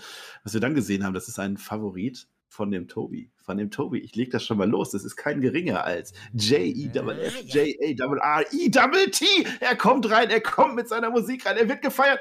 Und dann machen wir einfach die zeige uns auf. Die dann zeigen machen wir uns nicht. Show von irgendwas Profits. Was war das, Tobi? Wieder nicht. Äh, frech war das. In erster Linie war das frech und unerhört. Äh, ich prangere das Ja. an. Ja. Ah, Das war nicht gut, das war nicht gut. Dann kriegen die, die Street Profits kriegen Cheerleader. Wir sind alle dabei. Wir lieben dieses Match. Street Profits gegen Usos. Toll, tolles Match. Und der Double J, der ist natürlich Special Guest Referee, der nimmt seinen Ganz Job sowas von jetzt. Von Anfang an. Two Counts ohne Ende. Er zählt aus Versehen im allerersten Move. Ja. Zählt er aus Versehen eine 5 zu DQ. Also im Prinzip wäre das Match da schon vorbei gewesen. Hat man nicht ge gemacht. Das Match fließt so vor sich hin, anders kann ich es nicht sagen. Der Double J, der hat als einzige Aufgabe in seinem Kopf, er muss die Usos auseinanderhalten, weil er immer wissen muss, wer von denen ist legal. Das war, glaube ich, das Allerschwerste an diesem Match für ihn. Äh, ansonsten, was haben wir da? Der J, der trifft fast den äh, Double J. Also der eine J, der J Uso, der trifft den Double J Jeff Jarrett. Fast. Fast. Das führt zu einem Force-Splash. Ja, dann hat er die Rippe. Oh mein Gott. Er, sonst hätte er gepinnt, sonst hätten die, die Street fast, fast gewonnen. Two Count. Und damit kommt der Montesfort nicht klar. Montesfort ist eine wichtige Figur an der Stelle. Der taggt sich nämlich jetzt aus. Er taggt sich aus, macht seinen Montesfort-Spot nach draußen, den macht er immer. Das klappt aber auch nicht. Oh mein Gott. Der Dawkins, der ist ja jetzt drin. Der nimmt jetzt den 1D mit. Der verliert jetzt dieses Match. Die Usos verteidigen natürlich, wie das jeder geahnt hat. Und wir sitzen nach dem Match. Wir denken, kommt jetzt der Split? Kommt der Split? Er kommt fast. Montesfort sitzt mit einem Blick, der ist so wie der Herr Flöter mit der Shisha immer, also wirklich völlig, völlig mit der Welt am Ende. Ich habe mich gefragt, wofür hat es den Jeff Jarrett gebraucht? Keine Ahnung, aber ich habe das Gefühl, was wir mitnehmen, Der hat die bleiben 40.000 Champion gezogen. Und Montesfort wird bald turnen. Ja, der hat die 40.000 gezogen, der Jared. Äh, Match, genauso wie ihr es euch vorstellt, schon 100 Mal äh, geredet. Ich weiß nicht, also jedes Wort Ja. kommt mir da jetzt äh, verschwendet so. vor. Ähm, Ja, so, und es geht eigentlich nur darum, so, Montesfort äh, ist jetzt sauer und hinterfragt jetzt seine Existenz und wird jetzt wahrscheinlich zu irgendeinem Entschluss kommen und daraufhin in den Wochenshows handeln. Mehr habe ich mir auch gar nicht aufgeschrieben. ja. Das Einzige, was ich noch sagen möchte, ist, ähm, ich bin ganz froh, dass man diese Jeff Jarrett-Nummer nicht so ins Spotlight gerückt hat. Am Anfang ja. Ähm, der ist aber relativ schnell, ähm, habe ich den nicht mehr auf dem Schirm gehabt, dass der Referee ist. Ähm, andererseits war er der Grund, warum dieses Match noch einigermaßen interessant war durch den Aufbau bei SmackDown. Das war alles auch letzte Rille. Ähm, man hätte ja damit rechnen können, dass er sich gegen die Uso stellt, hat man dann nicht gemacht und das war auch in Ordnung so. Ähm, jetzt muss der Split kommen. Fertig. Das ist das, was ich mitnehme. Ich möchte diesen Montesfort bitte sehen und es muss nicht mal ein, ein Heel-Turn sein. Ähm, ich glaube, so wie man es dargestellt hat, könnte das wirklich auch sein, oh, Dawkins hat jetzt wieder den Pin gefressen, die haben es wieder nicht geschafft. Jetzt kann Montesfort sagen, hey, es reicht nicht. Wir haben es wieder nicht geschafft. Und das hat, wenn das der Plan war, ja, dass die mehrere Titelmatches und Chancen kriegen und es nicht reicht, um dann zu sagen, hey, jetzt probiere ich es allein und guck mal, wie weit ich komme, ähm, dann ist es fein für mich. Äh, Montesfort ist einfach so viel besser, was Charisma angeht. Ähm, Dawkins wird wahrscheinlich relativ schnell untergehen, sagen und klanglos. Ähm, mal gucken, wie man es dann darstellt. Ich hoffe, die machen es jetzt wirklich, denn Street Profits auch in der Darstellung, äh, Tobi hat gesagt, ich will die nicht mehr sehen. So, wo die rauskamen. Ja, die nervt mich aber ehrlich gesagt ist. auch schon seit drei Jahren. so, und, und das ist das Ding. Und das ist das Schlimmste, was, was eigentlich passieren kann. Du hast zwei wirklich fantastische Teams eigentlich. Du hast die Usos, die Top-Matches liefern, eins nach dem anderen. Du hast die Südprofit, die Top-Matches liefern, eins nach dem anderen. Problem ist, die gehen immer gegeneinander. So. Und äh, das will keiner mehr sehen. Ähm, und jetzt mach was Neues, bitte. Titelwechsel übrigens wäre die Krönung gewesen. Ähm, das wäre, also da wäre ich, glaube ich, aus Sache gegangen an der Stelle. Das hätte null gepasst ähm, von der ganzen Geschichte, was man erzählt hat. So hat man wenigstens das. Äh, Match war übrigens für jemanden, der nur für SummerSlam einschaltet, glaube ich, durchaus unterhaltsam und ordentlich gewirkt. Ja. Das hat auch funktioniert für die Crowd, kann man wieder nichts sagen. Der Doc soll er mal endlich erklären, was er da immer am Rumrühren ist. Vielleicht macht ihn das dann heißer, ich weiß es nicht. Kleine, ja, kleine Anmerkung noch. Ich fand es interessant, dass man diesen Split oder was auch immer nicht gemacht hat, sondern einen kleinen Cliffhanger gemacht hat mit dem Blick. Das war subtil, das kennt man nicht, das fand ich interessant. Danach sehen wir Kid Rock, das fand ich ganz so subtil. WWE nee, warte mal. Famer. Kid nee, Rock, nee, nee, sagen, nee, nee, nee, nee, Nein. Doch. Nein. Jetzt kommt der Part, wo ich aufs Klo gehe. Wie wäre der Show? Ja, weil jetzt wurde ja. rumgeleckt, Marcel. Es wurde, wurde geleckt. An, an Doodrop oder wer war das neben mir? ich weiß nicht, ich, ich hoffe, es war seine Frau oder Freundin. Ich Vielleicht war das auch einfach irgendeiner aus Publikum, keine Ahnung. Hall of Famer Kid Rock hat auf alle Fälle geknutscht und dann, viel wichtiger, im gleichen Atemzug, Riddle ist doch auf der Karte. Er hat dieses kinesisierende Ding-Tape auf der Schulter, weil Riddle wurde ja verletzt bei Raw, ja, von dem armen, von dem bösen Seth Rollins. Er kommt in den Ring und hält aber eine Face-Promo. Ich kann kämpfen, ich mach das. Seth Rollins, komm raus. Und dann kommt Seth Rollins auch raus. Offiziell wollen natürlich alle auseinanderhalten. Kann man nicht machen, darf man nicht machen. Es gibt Smaul. Smaul gibt es, Seth Rollins und Riddle. Das Match gibt es nicht, aber die catchen irgendwie, zumindest brawlen sie. Und es gibt einen Stomp und der Riddle ist ein bisschen blöd, weil er hat den Stomp und hat verloren. Seth Rollins hat quasi gewonnen, dieses Match. In Filter frage ich gleich, warum das so ist. Aber äh, ist das jetzt auch? Ich, ich, bin, ich spinne wieder rum. Hat man das gemacht, jetzt, um zu testen, wie die Crowd auf Riddle reagiert? Entscheidet sich die WWE gerade zwischen Drew McIntyre und Riddle, oder? Als Champion. Glaube ich nicht. Äh, ich weiß auch, also das Segment hat mir als Zuschauer gezeigt, Matt Riddle ist nicht die hellste Kerze auf dem Kuchen. Nicht so wirklich. Und eigentlich, ja, es hat jetzt nicht viel Neues gebracht. So, eigentlich, hättest du jetzt das mit der Verletzung nicht auf Twitter angekündigt, hättest du das Segment so bringen können. Aber dadurch, dadurch dass du gesagt hast, das Match fällt aus und jetzt brawlen ja. sie sich nochmal, so, so, why? So, warum kündigst du an, das, die können nicht da sein und dann sind sie da? Hat der Flöter ja die Antwort, der weiß das ganz genau. Sehr gut. Äh, erstmal, da komme ich doch wieder, wenn es um Riddle geht und um Seth Rollins, weil ich will dieses Match sehen. Ähm, ich hätte es auch heute genommen, aber wenn die jetzt einen Aufbau machen, einen ordentlichen, nehme ich es noch für lieber. Ähm, das Ding ist, ich glaube, was man hier machen wollte, war erstmal, Riddle hatte noch nicht reagiert auf die ganze Geschichte. Ähm, bei SmackDown hat man das komplett ausgespart. Äh, das heißt, hier war noch ein bisschen was offen, man musste noch was erklären. Äh, und man hat gleichzeitig wieder diesen Riddle-Charakter unterstrichen, der ja vor allzu langer Zeit gesagt hat, ich probiere es so lange, bis ich diesen scheiß Titel kriege. Ja? Ähm, das ist ein Marathon. So, kein Bild, hat er ja wörtlich so gesagt. Und das hat man hier darstellen wollen. Und er rennt in den Seth Rollins rein, ja, der einfach ihn abfertigt. Das ist natürlich ein Stück weit dumm, dass der ganze Charakter, Charakter ist dumm von ihm. Der, der, ist, der ist, halt der, der Stonehead, ja, der einfach manchmal Sachen macht, die, die nicht sinnvoll sind. Ähm, das kann ich schon irgendwo nehmen. Ähm, ich gehe aber mit, das war eigentlich ein bisschen zu wenig, um, um dieses Match von der Karte zu pullen, ja, um es mal so auszudrücken. Ähm, ich kann mir das nur so erklären, man hatte dieses Match ursprünglich mal geplant, dann hat man es wieder rausgenommen aus der Planung, dann hat man es wieder draufgepackt. Ähm, und es gab keinen wirklichen Aufbau und man will es jetzt größer machen, ganz ehrlich. Ich glaube, das kriegen wir in Cardiff und da vor einer richtig großen Kulisse und dann dürfen die abreißen. Und ich, ich bin auch der Meinung, dass man hier vielleicht die Handschrift von Triple H gesehen hat, der vielleicht gesagt hat, hey, nee, sowas sollten wir nicht machen. Äh, das Match ist zu groß von den Namen oder es sollte größer sein und deswegen machen wir es nochmal richtig und nehmen uns die Zeit. Ähm, es hätte aber an dieser Stelle der Card, ja, hätte dieses Match sehr gut getan. Das muss ich leider auch sagen. Ähm, denn das wäre sicherlich Richtung 4 Sterne, 5 Sterne gegangen. Ähm, aber das hebt man sich jetzt auch für andere Events. Ähm, und Seth Rollins, ganz ehrlich, äh, hätte man ihn jetzt wieder verlieren lassen sollen, das wäre vielleicht auch nicht der richtige Weg gewesen. Vielleicht ist das auch ein Grund. Weil Riddle jetzt wieder verlieren zu lassen, macht wenig Sinn. Ihn zu verlieren, verlieren zu lassen, macht jetzt gerade wenig Sinn. Erzähl noch ein bisschen was dazwischen. Vielleicht ist das der Grund. Und auch hier wieder, ähnlich bei Drew McIntyre, ich glaube nicht, dass es hier um die Reaction ging in erster Linie. Ich glaube, hier ging es einfach nur darum zu sagen, die sind auch da. Sind wir wieder bei den ganzen Fronten von Theory, von Reigns, von allen anderen, was man da erzählt hat, auch von Lashley, der jetzt wieder gewonnen hat. Ähm, man baut hier, glaube ich, schon ein bisschen vor für, für die Zeit, die danach dann kommt, wo wir dann vielleicht das erste Mal richtig die Handschrift kriegen von der neuen Kreativleitung. Ich baue jetzt vor für den Co-Main-Event, sagen die einen, Cool-Downer sagen die anderen. Da können wir drüber reden. Liv Morgan gegen Ronda Rousey ist das Ich war doch gerade auf dem Klo. Mann, dann hör doch jetzt auf. Ist mir doch, ist mir doch egal. SmackDown oder Women's Title natürlich. Äh, Ronda Darf Rousey ich mein legt, Fazit vorwegschieben? Nee. Doch. Ronda Rousey legt. Flo ja, komm, dann mach. Es war nicht schön, aber es musste so passieren. Und ich hoffe, wir können es jetzt vergessen. Gut. Dann Äh, gehen wir zum anderen. Nein, ich werde das jetzt nicht unter. Ich werde das erzählen, was passiert ist. Also Ja, Ronda Rousey legt flott los, wie die Feuerwehr. Es gibt ein wildes Rumgerolle im, im Ring, also man gibt sich gar nicht wirklich Mühe. Das, was der Tobi gerade gesagt hat, stimmt aber tatsächlich. Also man legt nicht Wert auf das Wrestlerische, weil man weiß, das klappt sowieso nicht, sondern geht über das Storytelling. Das war in Ordnung. Liv ist halt unser Underdog-Champion. Das wird sie immer bleiben. Es gibt ein Submission nach dem nächsten. Äh, Rings of Saturn gibt's. Dreimal kann sich Liv Morgan aus einem Armbar von Ronda Rousey rauswinden. Das ist sowas von selten. Also eigentlich war ja immer Armbar, zack, eine Sekunde, dann wird komplett abgetappt. Ja, es gibt fast ein TKO. Also die Liv Morgan kann fast nicht mehr weiter catchen, geht wieder in den Armbar rein, dann ist die Schulter aber am Boden. Schulter am Boden, das ist dieser Armbar, dieser Elevated Armbar, die sie schon gegen Charlotte Flair gemacht hat. Und da ist Ronda Rousey einfach zu dämlich, die kennt die Regeln nicht. Schultern am Boden, Pin, Titelverteidigung für Liv Morgan. Glückwunsch. Aber wir sehen in der dritten Zeitlupe, dass die Liv Morgan zur gleichen Zeit abgetappt hat. Das heißt, das ist eine kontroverse Geschichte. Diese Geschichte wird weitergehen, definitiv. Also Schulter am Boden, gleichzeitig abgetappt.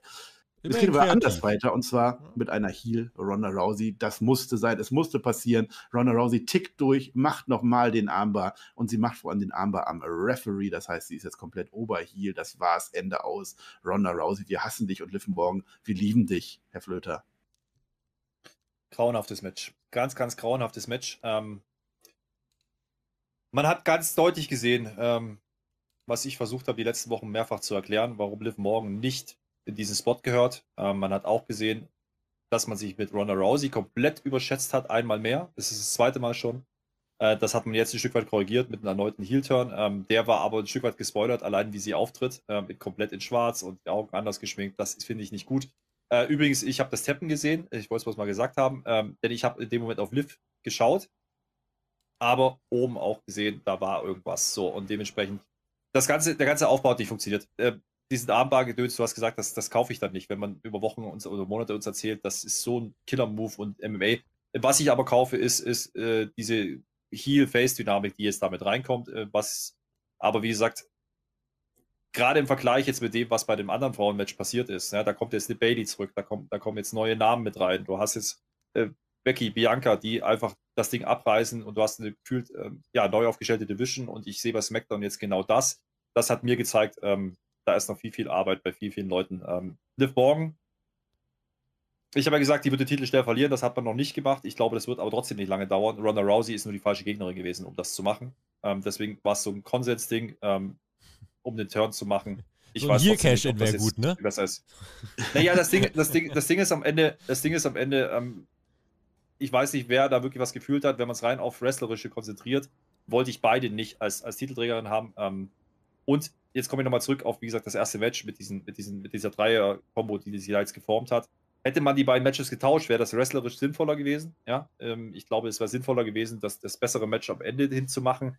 Ähm, aber dann hättest du halt nicht diesen, diese, diese Dreier-Kombo machen können, im Sinne von zwei Matches hintereinander, wo dann Sachen passieren werden. Ähm, das hat nicht funktioniert, das war, glaube ich, der Grund. Ähm, Liv Morgan und, und Ronda ähm, sind einfach fehlbesetzt. Die sind viel zu hoch in dieser Division aufgehangen aktuell.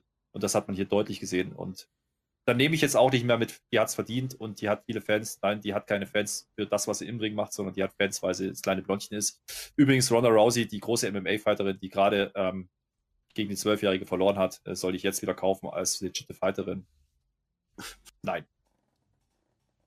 Sie hat ja die Liv Morgan sogar umarmt nach dem letzten Mal, weil sie es ja so toll fand, dass eingecasht wurde. Das ist auch kein kons konsistentes Booking an der Stelle. Naja, was will man machen? Gehen wir zu Kane. Bürgermeister Kane kommt auch aus Knoxville zufällig. Wir müssen jeden nehmen, der in Knoxville ist. Äh, Knoxville ist. Wird geliebt. Er gibt die Zuschauerzahl bekannt. Tobi, ich werde das jetzt noch ausführen. Es sind 49.000 irgendwas. Ja, 10.000 Das sind deutlich mehr. Kane ist im Ring. Nein, wenn du so machst, mache ich das jetzt noch länger. Es war eine große Nummer, die Leute feiern das. Es gibt Feuer. Das Stadion ist groß, es ist dunkel, es ist. Herr Flöter redet so viel. Ich darf auch reden.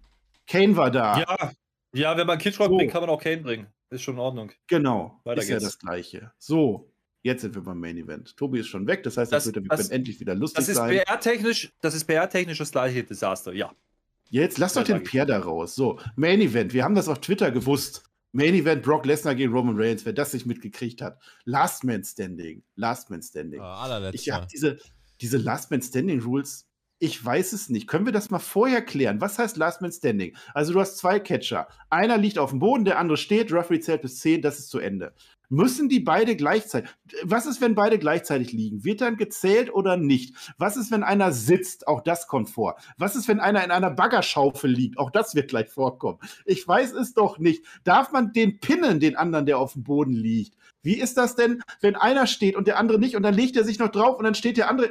Herr Flöter, bitte erklär mir Last Man Standing, weil das hat die WWE mir nicht getan. Ganz einfach.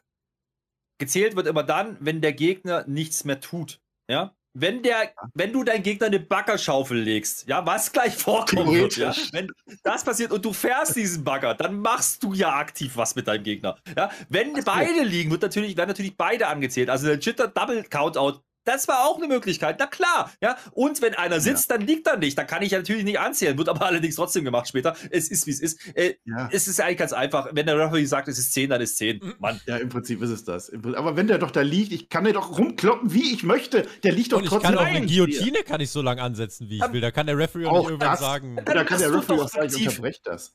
Ja. Dann machst du doch aktiv wieder was. Das ja, aber, das darf ich, aber wenn ich das, das aktiv so lange machen möchte, bis mein Gegner Jetzt wirklich eine zermatschte Melone ist, dann kann ich das doch machen. Ja. ja, aber dann, dann kommt ja der TKO wieder ins Spiel, den es ja auch noch gibt. Der Referee ist ja für die Sicherheit verantwortlich. Wenn der, Na, es gibt wenn doch kein TKO in einem Last Standing Match. Wenn der, wenn der, der, der Referee muss das doch Match ab, ist halt nur, nur enden, wenn ah. der Referee bis 10 zählt, nicht anders. Ich bin ich, mir sicher, wenn einer stirbt, ist das Match auch zu Ende. Bis, bis 10 wird gezählt. Marcel, guck mal. Regelbuch. Ich erzähle jetzt ein bisschen was und während ihr Flöter redet ja eh gleich lange. Ich gucke das nach. So, mhm. pass auf. Match ist ja. Was denn passiert? Bombe ich möchte das gar nicht. Wir haben jetzt ein bisschen Witze gemacht, so ein bisschen zur Auflockerung, aber das Match ist großartig. Die Usos bleiben natürlich zurück, wie bei den großen Matches von Roman Reigns. Kommen natürlich wieder, wie bei den großen Matches von Roman Reigns. Acknowledge me, das wird passieren. Brock Lesnar kommt raus. Äh, hat seinen Cowboy-Hut vergessen. Der hat seinen Man-Bun, ja, aber kein Cowboy-Hut. Und das in Tennessee, dachten wir. Er geht, natürlich hat er einen Cowboy-Hut. Wo hat er den Cowboy-Hut versteckt? Auf dem Bagger. Auf dem Bagger. Für mich ist das ein Bagger. Der ist, ist da. Damit Bagger. fährt er zum Ring. Du hast gerade selber. Lesnar-Lader da war der Hut, hat ihn aufgesetzt. Es war die Baggerwette, also Thomas Gottschalk ist quasi confirmed jetzt für bald. Das war ein Rad Lesnar. Was ist das für ein Bild? Brock Lesnar kommt mit einem Bagger reingefahren, fährt bis zum Ring, tut die Schaufel hoch über das Ringseil, stellt sich in die Schaufel rein, jubelt, Crowd geht los, mindestens 80.000 Fans in der Halle. Also besser geht das gar nicht. Dieser Shot, Money. So. Ja, Gehe ich mit. Ich, äh, ich fand auch den Shot, ja. äh, ich fand auch den ja. Shot von, äh, von, von Roman Reigns äh, sehr schön, muss ich sagen. Mhm. Der kommt nämlich rein und der lässt sich acknowledgen heute. Das war gerade schön facig, habe ich mir gedacht. Und der kriegt übrigens auch Face-Reaktion an, äh, an der ja. Stelle. Er macht das lustigerweise in die, in die, in die gegengesetzte, also er stellt sich mit dem Rücken zur Hardcam. Macht man selten, aber das Bild war geil. Denn er steht da mit, mit, mit, den Heyman und nimmt bloß den Finger hoch und die ganze, ganzen Leute, die da waren, hatten den Finger oben. Äh, das war ein cooles Bild. Ich habe kurz gedacht, oh oh, ist das vielleicht das letzte Mal? Macht der die 700 wirklich nicht voll? Äh, das habe ich wirklich gedacht in dem Moment, weil der hatte auch so ein bisschen so, ma, weiß ich noch nicht, äh, so, so, ein Gesicht, so sieben Tage Regenwetter. Und wir wissen ja, dieser Brock Lesnar soll ja gegangen sein. Ja? Man weiß ja nie, was ihm versprochen wurde. So, jetzt kommt er mit einem Bagger. Da kriege ich doch schon wieder Angst, Tobi.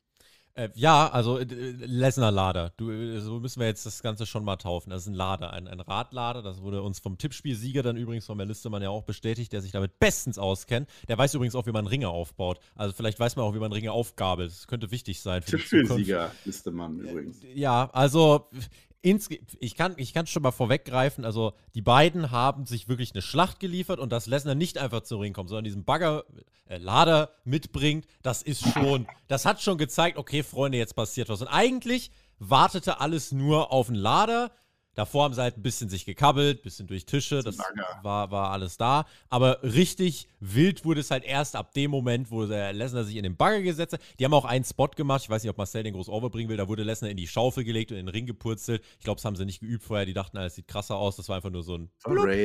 Ähm, Nein, aber was, was der krasse Moment war. Geguckt dieses blöde Buch hat keinen Index. Ich weiß nicht, wo der Last Man steht. Ich kann es jetzt nicht nachgucken. Was du sagst, er ist natürlich in der Schaufel drin und Roman Reigns pullert da so raus. Das sah blöd aus. Ich dachte, das sieht voll geil aus. Wenn der aus der Schaufel rausgeht und dann, nee, das liegt doch daran, dass Roman Reigns einfach den Fuß da unten gemacht hat und das abgefangen hat. Dann soll er auch fallen. Was aber viel geiler aus war, das war vorher noch, Brock Lesnar der beginnt dieses Match, indem er oben von dieser Schaufel einfach runter auf Roman Reigns springt. Ich auch muss aber was sagen, großartig. der hat dieses Mikrofon runtergeworfen. Es gibt auf Twitter einen Clip, wie wirklich, wie an der Schnur gezogen Roman Reigns, no look, das Mikrofon einfach mit einer Hand ganz lässig auffängt.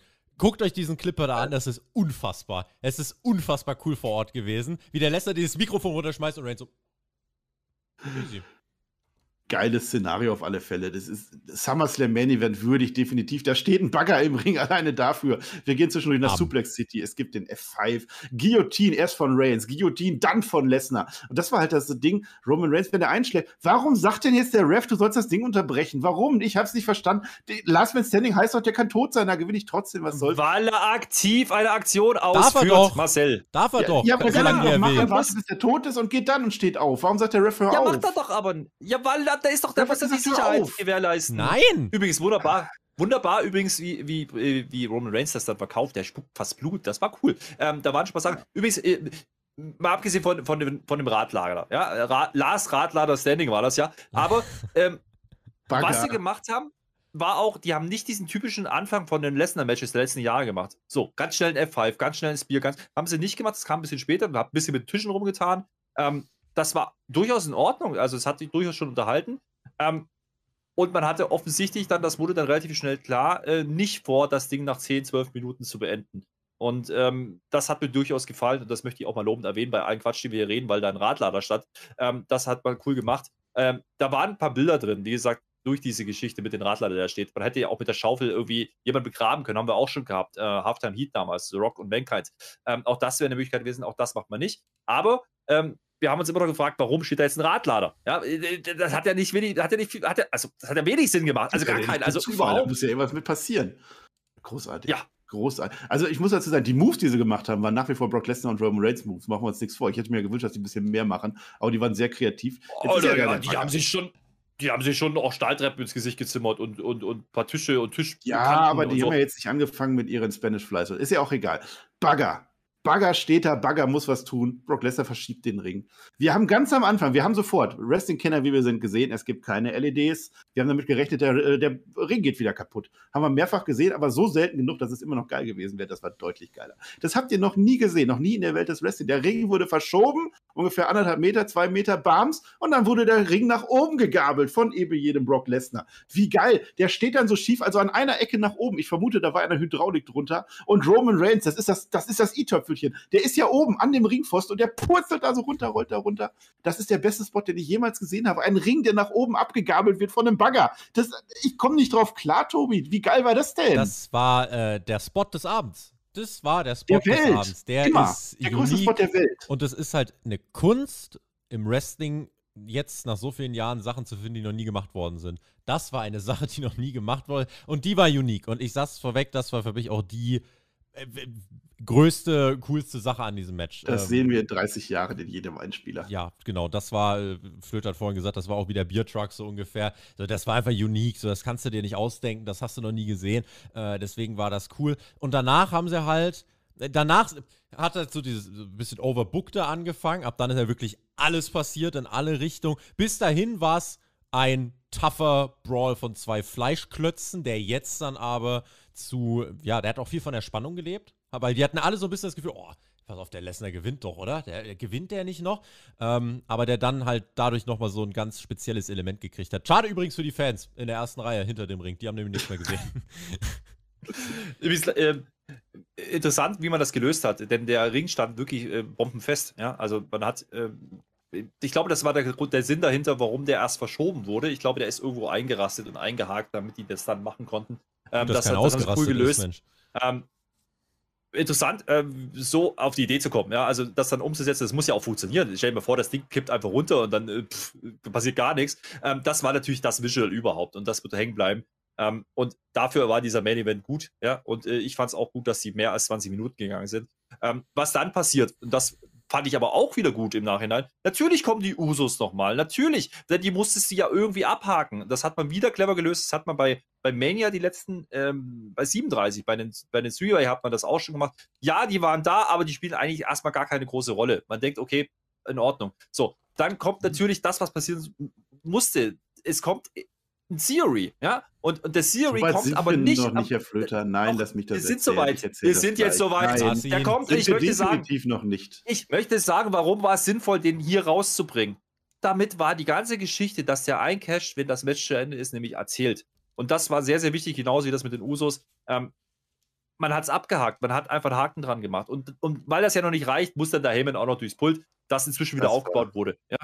Das war ein schönes Du machst Spot. die ganze Dramaturgie kaputt, weil ich wollte gerade sagen. Du willst jetzt wieder Headlocks erzählen, kein Bock drauf. Dieser Spot gerade war der größte Spot aller Zeiten und was jetzt passiert ist Story Storytelling super. Ich habe das so vermisst bei Roman Reigns Matches. Ich habe das so gefeiert. Jay Uso, dieses WrestleMania Ding mit Daniel Bryan, ich fand es so super und endlich macht man wieder Storytelling. Alles hin oder her, das ganze Chaos. Du hast einen aufgegabelten Ring. Überall fliegt alles rum. Da ist viel viel viel Wellengang und so unterwegs und dann kommt irgendwann, also Usos sind schon weggekachelt und dann steht irgendwann Paul Heyman vor Brock Lesnar. Und das letzte, was er jetzt noch sagen kann, komm, Brock, ich habe die Schnauze voll von dir. Nimm diese beiden Gürtel. Wenn du willst, nimm sie, geh, 20 Jahre ist vorbei. Und dafür fliegt dann Paul Heyman mit einem F5 durchs Pult. Wunderbar. Praktischerweise ist jetzt dieser Gürtel, die haben es perfekt gemacht, die beiden Gürtel liegen auf dem Boden. Es ist Poesie. Ein Spear, Bams auf diesen Gürtel drauf. Auf diesen Gürtel drauf, das reicht natürlich auch nicht. Und dann kommt Theory rein. Theory haut den Reigns mit seinem Koffer kaputt, kriegt dafür ein F5. Das heißt, Brock Lesnar verhindert den Cash-In von Theory an der Stelle. Das passiert nicht. Es wurde nur geteased. Dann kommen die Usos wieder rein. Reicht auch nicht gegen Brock Lesnar. Ja. Dann, und jetzt ist diese Poesie. Der Theory ist gecancelt worden, die Usos sind gecancelt worden. Jetzt Roman Reigns nimmt den Koffer, ein einfaches Moment. Dieser Koffer, der so wichtig ist, Reigns an Lesnar, Bams, reicht nicht. Nein Count. Es ist ein Biest. Ja, er nimmt seinen ersten Gürtel, den WWE-Gürtel, Bams, auf Lesnar drauf. Reicht wieder nicht. Nein Count. Aber Roman Reigns hat beide Gürtel und er musste beide Gürtel benutzen. Es war der blaue, es ist der mit den 700 Tagen. Bams drauf. Das reicht dann am Ende. Und dann haben die tatsächlich Brock Lesnar begraben in der Stelle. Er ist unter den Tischen, jetzt steht nicht mehr auf. Smash them, stack them, pin them. Roman Reigns gewinnt das Ding. Es war Poesie am Ende. Großes Lob an Michael Cole, wie er das callt. Es war wunderbar. Liebste Line. For the love of God, count faster. Dieses Biest hat es nicht mehr verdient. Ich fand es so toll am Ende, wirklich. Ich, ich, kann nicht besser sagen. Das war wunderbar. Das ist meine Form von Wrestling, die ich liebe. Das habe ich bei WrestleMania 37 auch schon erzählt. Großartig. Ja, ganz so überschwänglich gehe ich nicht mit. Ähm, das war sehr, sehr unterhaltsam. Ähm, ja, und das war auch ein Finish, was dem würdig war. Das war das, war das was wir bei Mania hätten machen sollen, nämlich ein ordentliches Matchworken. Äh, das haben sie hier heute getan und damit war es dann auch wieder ein Stück weit nachträglich legitimiert. Ähm, das Finish musst du so machen. Das ist das Problem mit dieser Last Man Standing Stipulation. Es, äh, du wirst keinen Spot finden, wo man wirklich legit sagen kann, du kannst den Brock Lesnar liegen lassen. Äh, und das war mir nicht zu viel, aber es war dann irgendwie auch zu langatmig. Es die hat Geschichte. mir zu lange gedauert. Natürlich, du hättest ihn jetzt unter dem Bagger begraben können, klar. Aber diese Geschichte dahinter, Koffer reicht nicht, ein Gürtel reicht nicht. Reigns braucht beide Gürtel, um ja. zu gewinnen. Das hat mich begeistert. Ja, aber, aber er wird fünfmal angezählt und, und, und viermal steht er wieder auf. Erst dann.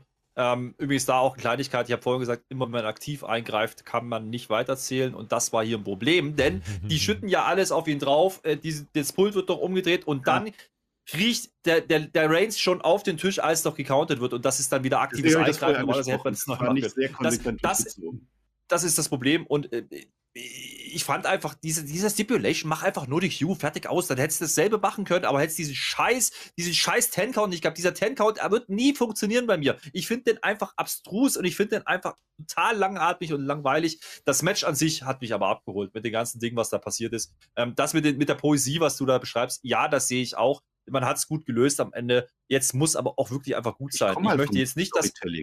Ich kann ich das. möchte jetzt nicht, dass. Das. Ich liebe das. Ich möchte, jetzt, ich möchte jetzt nicht, dass Brock Lesnar wiederkommt. Und das, das Ding war das letzte Mal schon zu. Der Shot danach wieder, WrestleMania, der geht wieder raus. Wie gesagt, das war das WrestleMania-Match, was sie hätten machen müssen. In irgendeiner Art und Weise. Vom Storytelling, von allem, was drum drin, drin war, mit den Highlights, mit dem Bagger, wegen mir auch das. Das ist mir scheißegal. Aber das hat zu lang gedauert und das hätte viel, viel größer sein können. Und das ist meine Kritik äh, an der Stelle. Und der Endspot war dann nicht das, was hängen bleibt. Schade. Ja, also sagen wir mal, Stell fand es sehr gut. Flöter fand es auch noch gut. Ich bin ein, ein kleines Mühe drunter vielleicht. Also das Ding ist, ich habe mir halt am Ende gedacht, ja, okay, eigentlich ist das jetzt der klassische Aufbau für den nächsten Teil, denn jetzt gehen sie in Hell in a Cell, wo dann gesagt wird, es kann keiner mehr eingreifen. Weil von vorn bis hinten am Ende nur noch ein Und ich, da, und ich dachte mir am Ende so, ja, okay, wenn ich jetzt Lesnar wäre, würde ich jetzt noch ein Match vorher, weil das war halt für ein Ende in der Fehde war es ja, halt schon sehr, sehr overbooked und sehr wild. Äh, der Brawl, den die sich vor dem Ringaufgabeln geleistet haben, der war ordentlich. Das war ein ordentlicher Big Man Brawl mit ein paar Table Bumps, die ordentlich waren. So, und danach ist halt äh, links, rechts äh, Austin Theory und äh, Tod und Usos und Tod und einmal äh, auf Lesnar, zweimal, dreimal, viermal. Ich glaube, ich, ich habe es einfach zu oft gesehen, als dass es mich nochmal richtig mitreißen kann. Ich bin jetzt nicht mehr so drin einfach. Ich fühle Reigns gegen Lesnar einfach nicht mehr so deswegen hat mich das persönlich einfach nicht so. Wie man das gemacht hat, man hat sich definitiv Gedanken gemacht. Man hat sich definitiv mhm. versucht, was einfallen zu lassen und die haben sich auch einen Arsch aufgerissen. Das will ich denen absolut nicht absprechen. Mich persönlich hat es halt einfach nicht mehr so mitgerissen, weil ich denke. Emotional. Mir, ja, war irgendwie so, ja. weiß nicht, konnte damit Nein, einfach nichts mehr anfangen. Nein, ich gehe damit am Ende, wenn es am Ende, die machen Candlestick, dann machen sie einen Stuhl, dann machen sie eine Treppe und dann nochmal einen Tisch. Und das ist dann diese vier und am Ende reicht. Gehe ich mit. Aber es waren einfach vier Symbole. Da war so eine Symbolkraft dahinter. Das fand ich so toll. Hm. Ja, die Symbolkraft war aber nicht zum Aufbau dieses Matches. Das bei Tobi, glaube ich. Und das war so oft schon. Da musste schon viel Ende, interpretieren. Also, das das da musste schon. Das, das, Ding, das Ding ist einfach, glaube ich, ähm, am Ende des Tages haben wir keine Veränderung gehabt, aber man hat es clever umgesetzt. Denn man hat die ganze Show über keine ganz großen Highlights gemacht. Man hat ein paar Schüler bei, bei den No DQ Tag Team Match gesehen. Ähm, deswegen konnte man am Ende hier auch so eskalieren. Das würde ich gar nicht kritisieren. Ähm, ich glaube, das brauchten die, weil dieses Match sonst noch weniger emotional oder irgendwas abgeholt hätte. Ähm, mich zumindest auch nicht mehr. Ähm, das Finish, wie gesagt, ich glaube, das ist der richtige Sieger. Ich glaube, alles andere wäre wirklich Quatsch gewesen. Ja. Ich glaube, Lesnar jetzt den Titel zu geben nach dem Mania-Ding, äh, hätte, hätte ich noch weniger gefühlt. Ähm, ich finde vor allen Dingen jetzt, oh gut, jetzt macht man die 700 voll. Jetzt hast du genau das Match, was wir alle orakelt haben für Clash at the Castle über Umwege das hatten wir ein bisschen vergessen, Theory rausgenommen, aber du hast halt äh, es geschafft, in der Zwischenzeit ein paar Leute drumherum zu bauen. Du hast jetzt nämlich einen Lashley, der wieder irgendwann mal anmelden könnte. Du hast einen McIntyre sowieso, du hast aber ähm, Theory ganz groß reingebracht, der jetzt mit den großen Namen spielen darf. Das fühlt sich nicht mehr komisch an. Ganz im Gegenteil. Und wenn es dazu äh, gut war, diesen Aufbau so zu machen, ähm, Richtung Cardiff, dann, dann nehme ich das nochmal. Ja, wir wissen alle, das Match sollte so nicht stattfinden. Das hat man jetzt ordentlich gelöst, ohne jetzt einen ganz, ganz großen Banger rausgehauen zu haben. Das, was hängen bleibt, ist dieses Visual von diesem aufgegabelten Ring. Ja. Und daran werden wir denken. Und da hat man im Endeffekt, ne, das klassische Klammer auf am Anfang mit, mit den Frauen, Klammer zu, Klassische dazwischen Gabel ein bisschen Leerlauf. Klassische Gabel am Ende. Ähm, das, das hat mir dann durchaus gefallen. Das hebt diesen Event auch in der Gänze sicherlich in der Wertung an. Da gehe ich komplett mit. Ähm, und man hat aus diesem Match mehr rausgeholt, als viele zugetraut haben. Und das möchte ich dann auch zumindest ein Stück weit anerkennen, positiv, ähm, ohne dass ich jetzt äh, gänzlich in Ekstase verfallen werde, dass ich das jetzt äh, nochmal gesehen habe. Mhm. Punkte bitte gerne in den Chat schon schreiben. Der Cedric hat da ja, gerade schon mit einer gleich, neuen vorgelegt. Übrigens auch äh, das äh, auf unserer Website gibt es im Laufe des Tages dann die 600. Show-Umfrage. Wie fandet ihr Event XY? Das heißt, ihr könnt eine Note für den SummerSlam verteilen auf spotfight.de. Das äh, ist in den nächsten ein, zwei Stunden dann online. Das äh, sei noch gesagt. So, was geben wir denn für Punkte? 600? Ich habe 600. Ich war viel Wrestling, das glaube ich. Dass ich mal wieder ein Wrestling-Kind sein durfte, ein Wrestling-Jugendlicher. Also, das, das will ich auch nochmal sagen. Äh, ich, wenn Marcel das so viel äh, interpretieren ja. kann, ich finde das super, wenn man sich so ja. in eine Story reinfuchsen kann. Hat mich auch gefreut. Ist bei mir auch nicht mehr so oft. Also, der Aufbau, ich habe das ja alles kritisiert. Ich, der war ja überhaupt nicht gehypt. Am Ende haben sie mich gehabt. Da war ein Spot drin, den siehst du in 30 Jahren überall. Du hattest Hogan Giant, da ist der Slam, den siehst du immer. Ja, du hast Austin äh, Rock, da siehst du immer, wie mit Vince McMahon die Hand geschüttelt wird. Ja, du hast äh, äh, Rock Hogan, hast du immer dieses Face-Off im Gesicht passiert. Und das ist das Ding. Lesnar Reigns ist die Fehde unserer Zeit. Nehmen wir so, wie es ist. Das ist das, wo man in 30 Jahren über die Lesnar Reigns Fehde sprechen wird. Und da wird dieser Moment überall da sein. Und dann kann ich das nicht schlecht reden. Das war ein Moment für die Ewigkeit. Storytelling mag ich sehr gerne, deswegen fand ich das gut. Diesen Event am Ende fand ich auch gut, aber nicht so gut, wie er hätte sein können. Anfang überragend, haben wir gesagt. Ende für mich überragend. Dazwischen hat es durchgehangen, leider. Ja, aber ansonsten war ich allein dieses Feeling, wieder ein Stadion voll. Am Ende war es dunkel, am Ende war Feuerwerk, am Ende hat es sich groß angefühlt. Das war in Ordnung. Guckt euch das das Ding an. Ihr werdet es nicht bereuen. Es war auch wieder für jeden was dabei. Das kann die WWE. Bestes Event aller Zeiten? Nein. Gut wie mhm. WrestleMania auf keinen Fall. Aber absolut guckenswürdig, würde ich sagen. Gehe ich mit. Ähm, ich gehe mit. Äh, der Event war, war gut. Ähm, die Lowlights, die wir genannt haben, das waren die erwarteten Lowlights für mich. Das war die Mysterious, äh, beziehungsweise die Geschichte rund um, um Judgment Day und Edge. Äh, das war Liv und das war ähm, Pat. Gesagt, Pat hat mich emotional nie abgeholt. Ähm, das war dann im Ring auch nicht gut. Ähm, mir war dieser Mittelteil ein Tacken zu lang, ein Tacken zu ruhig, das hätte ich nicht gebraucht. Ähm, und dann kommt noch Liv hinterher. Das war dann so ein bisschen mm, awkward. Das kannst du halt nicht komplett ausklammern an der Stelle. So gut die erste Stunde war, übrigens nicht WrestleMania gut, WrestleMania Night One gut, aber gut. Ähm, vielleicht auch gut. sehr gut oder unterhaltsam. Logisch gut. Ja. Ähm, man hat viele Grundlagen gemacht heute. Und das haben wir ein bisschen auch ähm, gesagt, wenn ja, man mit diesem Event ersten Moment wurde Hoffnung kann. geschaffen, einfach auf eine neue Ära. Jetzt passiert was, dieses Gefühl da. Naja, pass, pass, auf, genau darauf will ich hinaus. Was man, glaube ich, heute gesehen hat, war, wir machen heute einen Deckel auf viele, viele Geschichten, die wir jetzt bis hierhin erzählt haben. Und das hat man gemacht. Man hat viele Sachen zu Ende gebracht und ich äh, würde fast meine Hand ins Feuer legen, dass wir die Matches, die wir heute hatten, das waren jetzt vier Rematches, glaube ich, von acht, die werden wir nicht mehr kriegen. Ja, ähm, das muss jetzt durch sein und, und jetzt wenn wir über neue Ära reden, meine ich gar nicht jetzt Triple H. Ich meine einfach, jetzt geht bitte wirklich neue Wege. Jetzt möchte ich nicht mehr Lesnar Reigns sehen. Jetzt möchte ich nicht mehr Uso Street Profits sehen. Ich möchte nicht mehr ähm, Rey Mysterio mit, mit, mit, mit, Judgment Day sehen. Äh, Edge eigentlich auch nicht, aber das werden wir mal kriegen. Ähm, da, da kann man viele, viele Sachen abschließen heute und dafür war SummerSlam gut und der, der Event war unter dem Hype-Level, was er hatte, nämlich fast nicht, ja, weil nichts aufgebaut war so richtig, ähm, haben sie ordentlich delivered und das äh, muss ich denen auch zugestehen. Ähm, mir ist es dann Takten zu wenig gewesen im Mittelpart, der war zu lang. Äh, meines Erachtens, äh, da hätte man die Show deutlich äh, ja, kürzer halten können. Andersrum hätte man rein wrestlerisch, glaube ich, mit, mit Seth und Riddle nochmal ein deutliches Highlight mehr setzen können. Das hätte wieder gut getan. Ähm, und das muss man einfach mit die Wertung reinnehmen. Deswegen komme ich hier nicht auf eine bombastische Zahl. Ich bin vielleicht irgendwo bei sieben, sechseinhalb, sieben. Mehr habe ich nicht gesehen. Dafür war mir der Mittelpart zu schlecht. Ähm, was ich denn gebe, ist, wie gesagt, dieses Wische am Ende. Ähm, man hat es ordentlich gelöst und zu Ende gebracht. Okay. Aber äh, kein Highlight im Sinne von, wir müssen diesen Event nochmal gucken, weil er so gut war. Ja, ähm, was wir sicherlich nochmal irgendwann gucken werden, ist dieser Main Event, weil er einfach abstrus war, weil er einfach, äh, positiv abstrus, weil er einfach komisch war. Ungewöhnlich, geil, ungewöhnlich. Und ähm, das gebe ich denen und das hat man ordentlich gelöst. Also, erste Stunde guckt sie euch an dann war halt von drei bis fünf Uhr war es ein Kampf, so ehrlich muss ich sein. Also es war, pff, hat sich schon gezogen wie ein Kaugummi und dann war der Main Event, der natürlich auch von der Spannung gelebt hat und wo sie wirklich sich was einfallen lassen haben, wo es den Gabelspot gab, der schon, der einfach im Gedächtnis bleibt, so der diesen SummerSlam unique macht und insgesamt, äh, ich habe mir eine 6,5 aufgeschrieben, einfach weil ich insgesamt schon einfach einbeziehen muss, wie der Großteil dieser Show, ja, dann einfach, das war, diese zwei Stunden waren die Mehrzahl von, ich glaube dreieinhalb waren es insgesamt.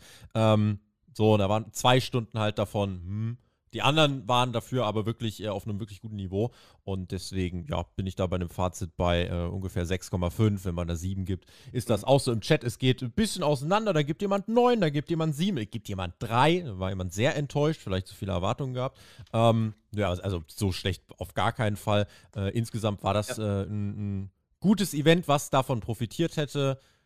Ja, einfach, dass man für die Matches sich im Mittelteil noch ein bisschen mehr einfallen lässt. Aber ich glaube, hier hat man einfach nur den Haken an ein paar Dinge gemacht, über die man jetzt kreativ noch nicht die Entscheidungsgewalt hatte. Und jetzt hat man aber definitiv schon zeigen wollen, wir können Dinge verändern.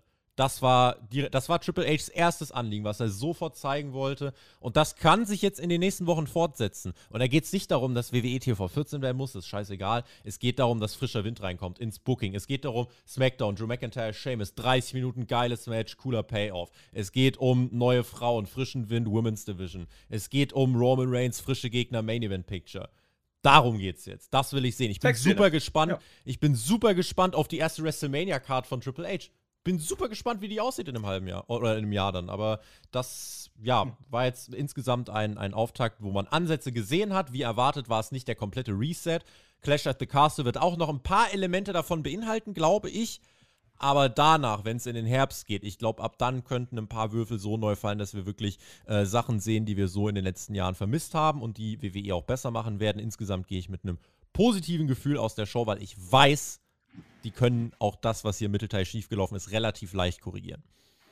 Ich setze noch einen drauf. Ich setze sogar noch einen drauf. Äh, ich glaube, Cardiff wird schon, wird schon deutlich anders, als es vielleicht mhm. ursprünglich mal geplant wird. Es ist eine große Show, ja, 60 plus 1000. Äh, wir haben einen Hometown-Hero. Mhm. Mal gucken, was man da vorhat. Ähm, aber wo ich mitgehe, ist, das, was ich mitnehme aus diesem SummerSlam, ist die Vorfreude auf die nächste Zeit. Und das hat man nicht oft gehabt ähm, in den letzten Jahren. Ja. Und äh, dementsprechend war dieser, dieser Event dann wirklich gut. Ja, äh, das war jetzt das. Ich glaube, man hat hier einen guten Spagat gefunden zwischen es war ein Fingerzeig in die Zukunft, wir machen was anders, ohne komplett durchzudrehen. Ich wollte kein Feed haben, ich wollte kein Cash-In haben, ich wollte kein, kein, kein Gano haben. Haben wir alles nicht bekommen. Wunderbar. Ich bin fein damit. Danke, WWE. Nicht alles in die Tonne treten, nur damit man ein A und einen O-Moment macht. Äh, das sollten wir dann kriegen über gut aufgebaute Matches. Über einen Seth, über einen Rollins, wenn das ordentlich mit der Story versehen ist. Äh, über den Title Picture, was eigentlich richtig gut dasteht, wenn man jetzt endlich die Fäden da zusammenbringt. Ähm, und das möchte ich sehen und das nehme ich mit aus diesem SummerSlam. Das geht aber nicht in die SummerSlam-Bewertung ein, sondern einfach nur fürs Gefühl. Fürs Gefühl und da gebe ich dann doch noch diesen halben Punkt auf, auf 7 von 10. Ja, ja, lieben wir. Fürs Gefühl nochmal einen Punkt mehr. Das ist ja komplettes Wrestling-Feeling hier, lieben wir. Ja, dann sind wir am Ende. Also ich glaube, wir waren einigermaßen zufrieden, das kann man sagen. Im Chat die Leute auch. Am Anfang waren ja auch schon ein paar Bewertungen, fand ich auch okay. Hat gepasst. Wunderbar. Das war der SummerSlam ja. für den Cardiff weiter Anfang September. Wir hören ja nicht auf. Wir machen ja immer, immer weiter. Das Wochenende. Anfang September wird uns komplett killen, wenn ich das nochmal sage. Fast All Out ja. ist auch noch. NXT ja. ist auch noch. Es ist verrückt. Wir machen ja jetzt bei Raw schon weiter. Das ist ja auch schon wieder übermorgen. Oh mein Gott, was da passiert. Neue Ära. Triple H schaltet da rein auf alle Fälle. Ich habe da eine Idee. Ja. Ich würde gern, ich würde gern Usos gegen Street Profits nochmal sehen. Oh, hätte ich auch nochmal. Nee, das ist jetzt durch. Nein, Judgment nein, nein, nein, Day? Kannst Usos du auch noch weitermachen. Ja. ja, nee, werden wir sehen. Ich habe nicht mehr viel zu sagen, außer Dankeschön und auf Wiedersehen. Und äh, ihr dürft euch jetzt streiten, wer noch was anderes zu sagen hat. Aus technischen der Gründen, äh, Herr Flöter, machen, machen Sie doch mal. Machen Sie doch mal. Ja, ich wollte gerade sagen, der Tobi hat natürlich die letzten Worte. Ähm, vieles zum Event haben wir gesagt. Ich glaube, wir haben auf die letzte Rille, ne, durch die Geschichte, was da passiert ist im Backstage-Bereich, äh, um die ganze Führungsetage, haben wir hier einen gewissen Drive reinbekommen in diesen SummerSlam. Ähm, und wir haben eine gewisse Aufbruchsstimmung. Das merken wir bei dem Podcast, das merkt ihr. Ihr habt deutlich mehr Interesse gezeigt an, an, als an vielen, vielen anderen Sachen. Ähm, und das ist wichtig. Das ist das, was Wrestling braucht aktuell. Wir brauchen Sachen, über die wir diskutieren können. Und das haben wir endlich wieder. Ja, das haben wir endlich wieder. Und ich hoffe auch, dass AW jetzt wieder deutlich anzieht, damit wir irgendwann einfach wieder ein bisschen breiter werden, ja, mehr werden, äh, einfach mehr Spaß dran haben. Äh, heute war sehr, sehr geil. Es hat sehr viel Spaß gemacht, das äh, zu gucken, auch im Stream mit euch, äh, weil ich einfach das Gefühl hatte, die Menschen haben wieder Bock oder mehr Bock auf Wrestling. Und das ist die große, die große Erkenntnis für mich gewesen. Ähm, mehr noch als bei WrestleMania. Und das ist, ein, das ist die richtige Richtung. Und ähm, Vielen, vielen Dank für die, für die ganzen Klicks und Support und alles, was ihr so macht. Kommentare auch gerne hier wieder drunter. Wunderbar. Ähm, wir haben Spaß dabei und deswegen macht wieder Bums. Vielen Dank an, von meiner Seite, Team WWE. Herr Weber, das haben Sie gut gemacht heute. Der Tobi wollte ja nicht, Danke. kann ja nicht hosten. Singst jetzt noch einen Sommer Und dementsprechend. Ich habe doch schon äh, Coco Jumbo gesungen. Bereit, bereit, ja, dich, mal, ja bereit dich mal mit deiner Decke davor. Marcel, bereit was? du dich mal mit deiner Decke davor? Ja. Da könnte was auf dich zukommen. Wieso? Ich weiß gar nicht, wofür die Warum? da ist. Ja, ich mache mal ein internes Briefing demnächst. Uh, Ladies and Gentlemen, das war die SummerSlam Review vom Spotfight Wrestling Podcast, eure Nummer 1 in Deutschland. Vielen lieben Dank an Hunderte, die in dieser Nacht mit uns dabei waren. Wir begleiten euch weiter. Raw, SmackDown, Dynamite, alles, alles kriegt ihr bei uns. Tippspiel, patreon.com slash Spotfight Podcast. Dann Anfang September natürlich die großen Shows aus Cardiff. Wir haben All Out, ein NXT findet da auch noch statt. Also es wird nicht weniger. Und bitte mehr Interesse, bleibt dran. Äh, wenn euch das gefallen hat, einen Daumen da lassen. Ich verbleibe mit GW, genießt Wrestling dance noch ein bisschen ab zu der Mucke. So, wir sind raus. Schönen Abend noch, schönes Wochenende. Macht's gut. Tschö mit euch!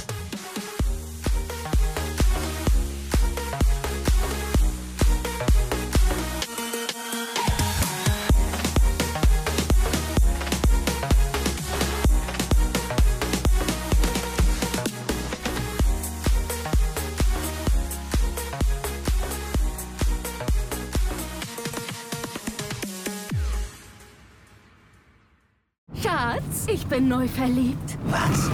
Da drüben. Das ist er. Aber das ist ein Auto. Ja, eben. Mit ihm habe ich alles richtig gemacht. Wunschauto einfach kaufen, verkaufen oder leasen. Bei Autoscout24. Alles richtig gemacht.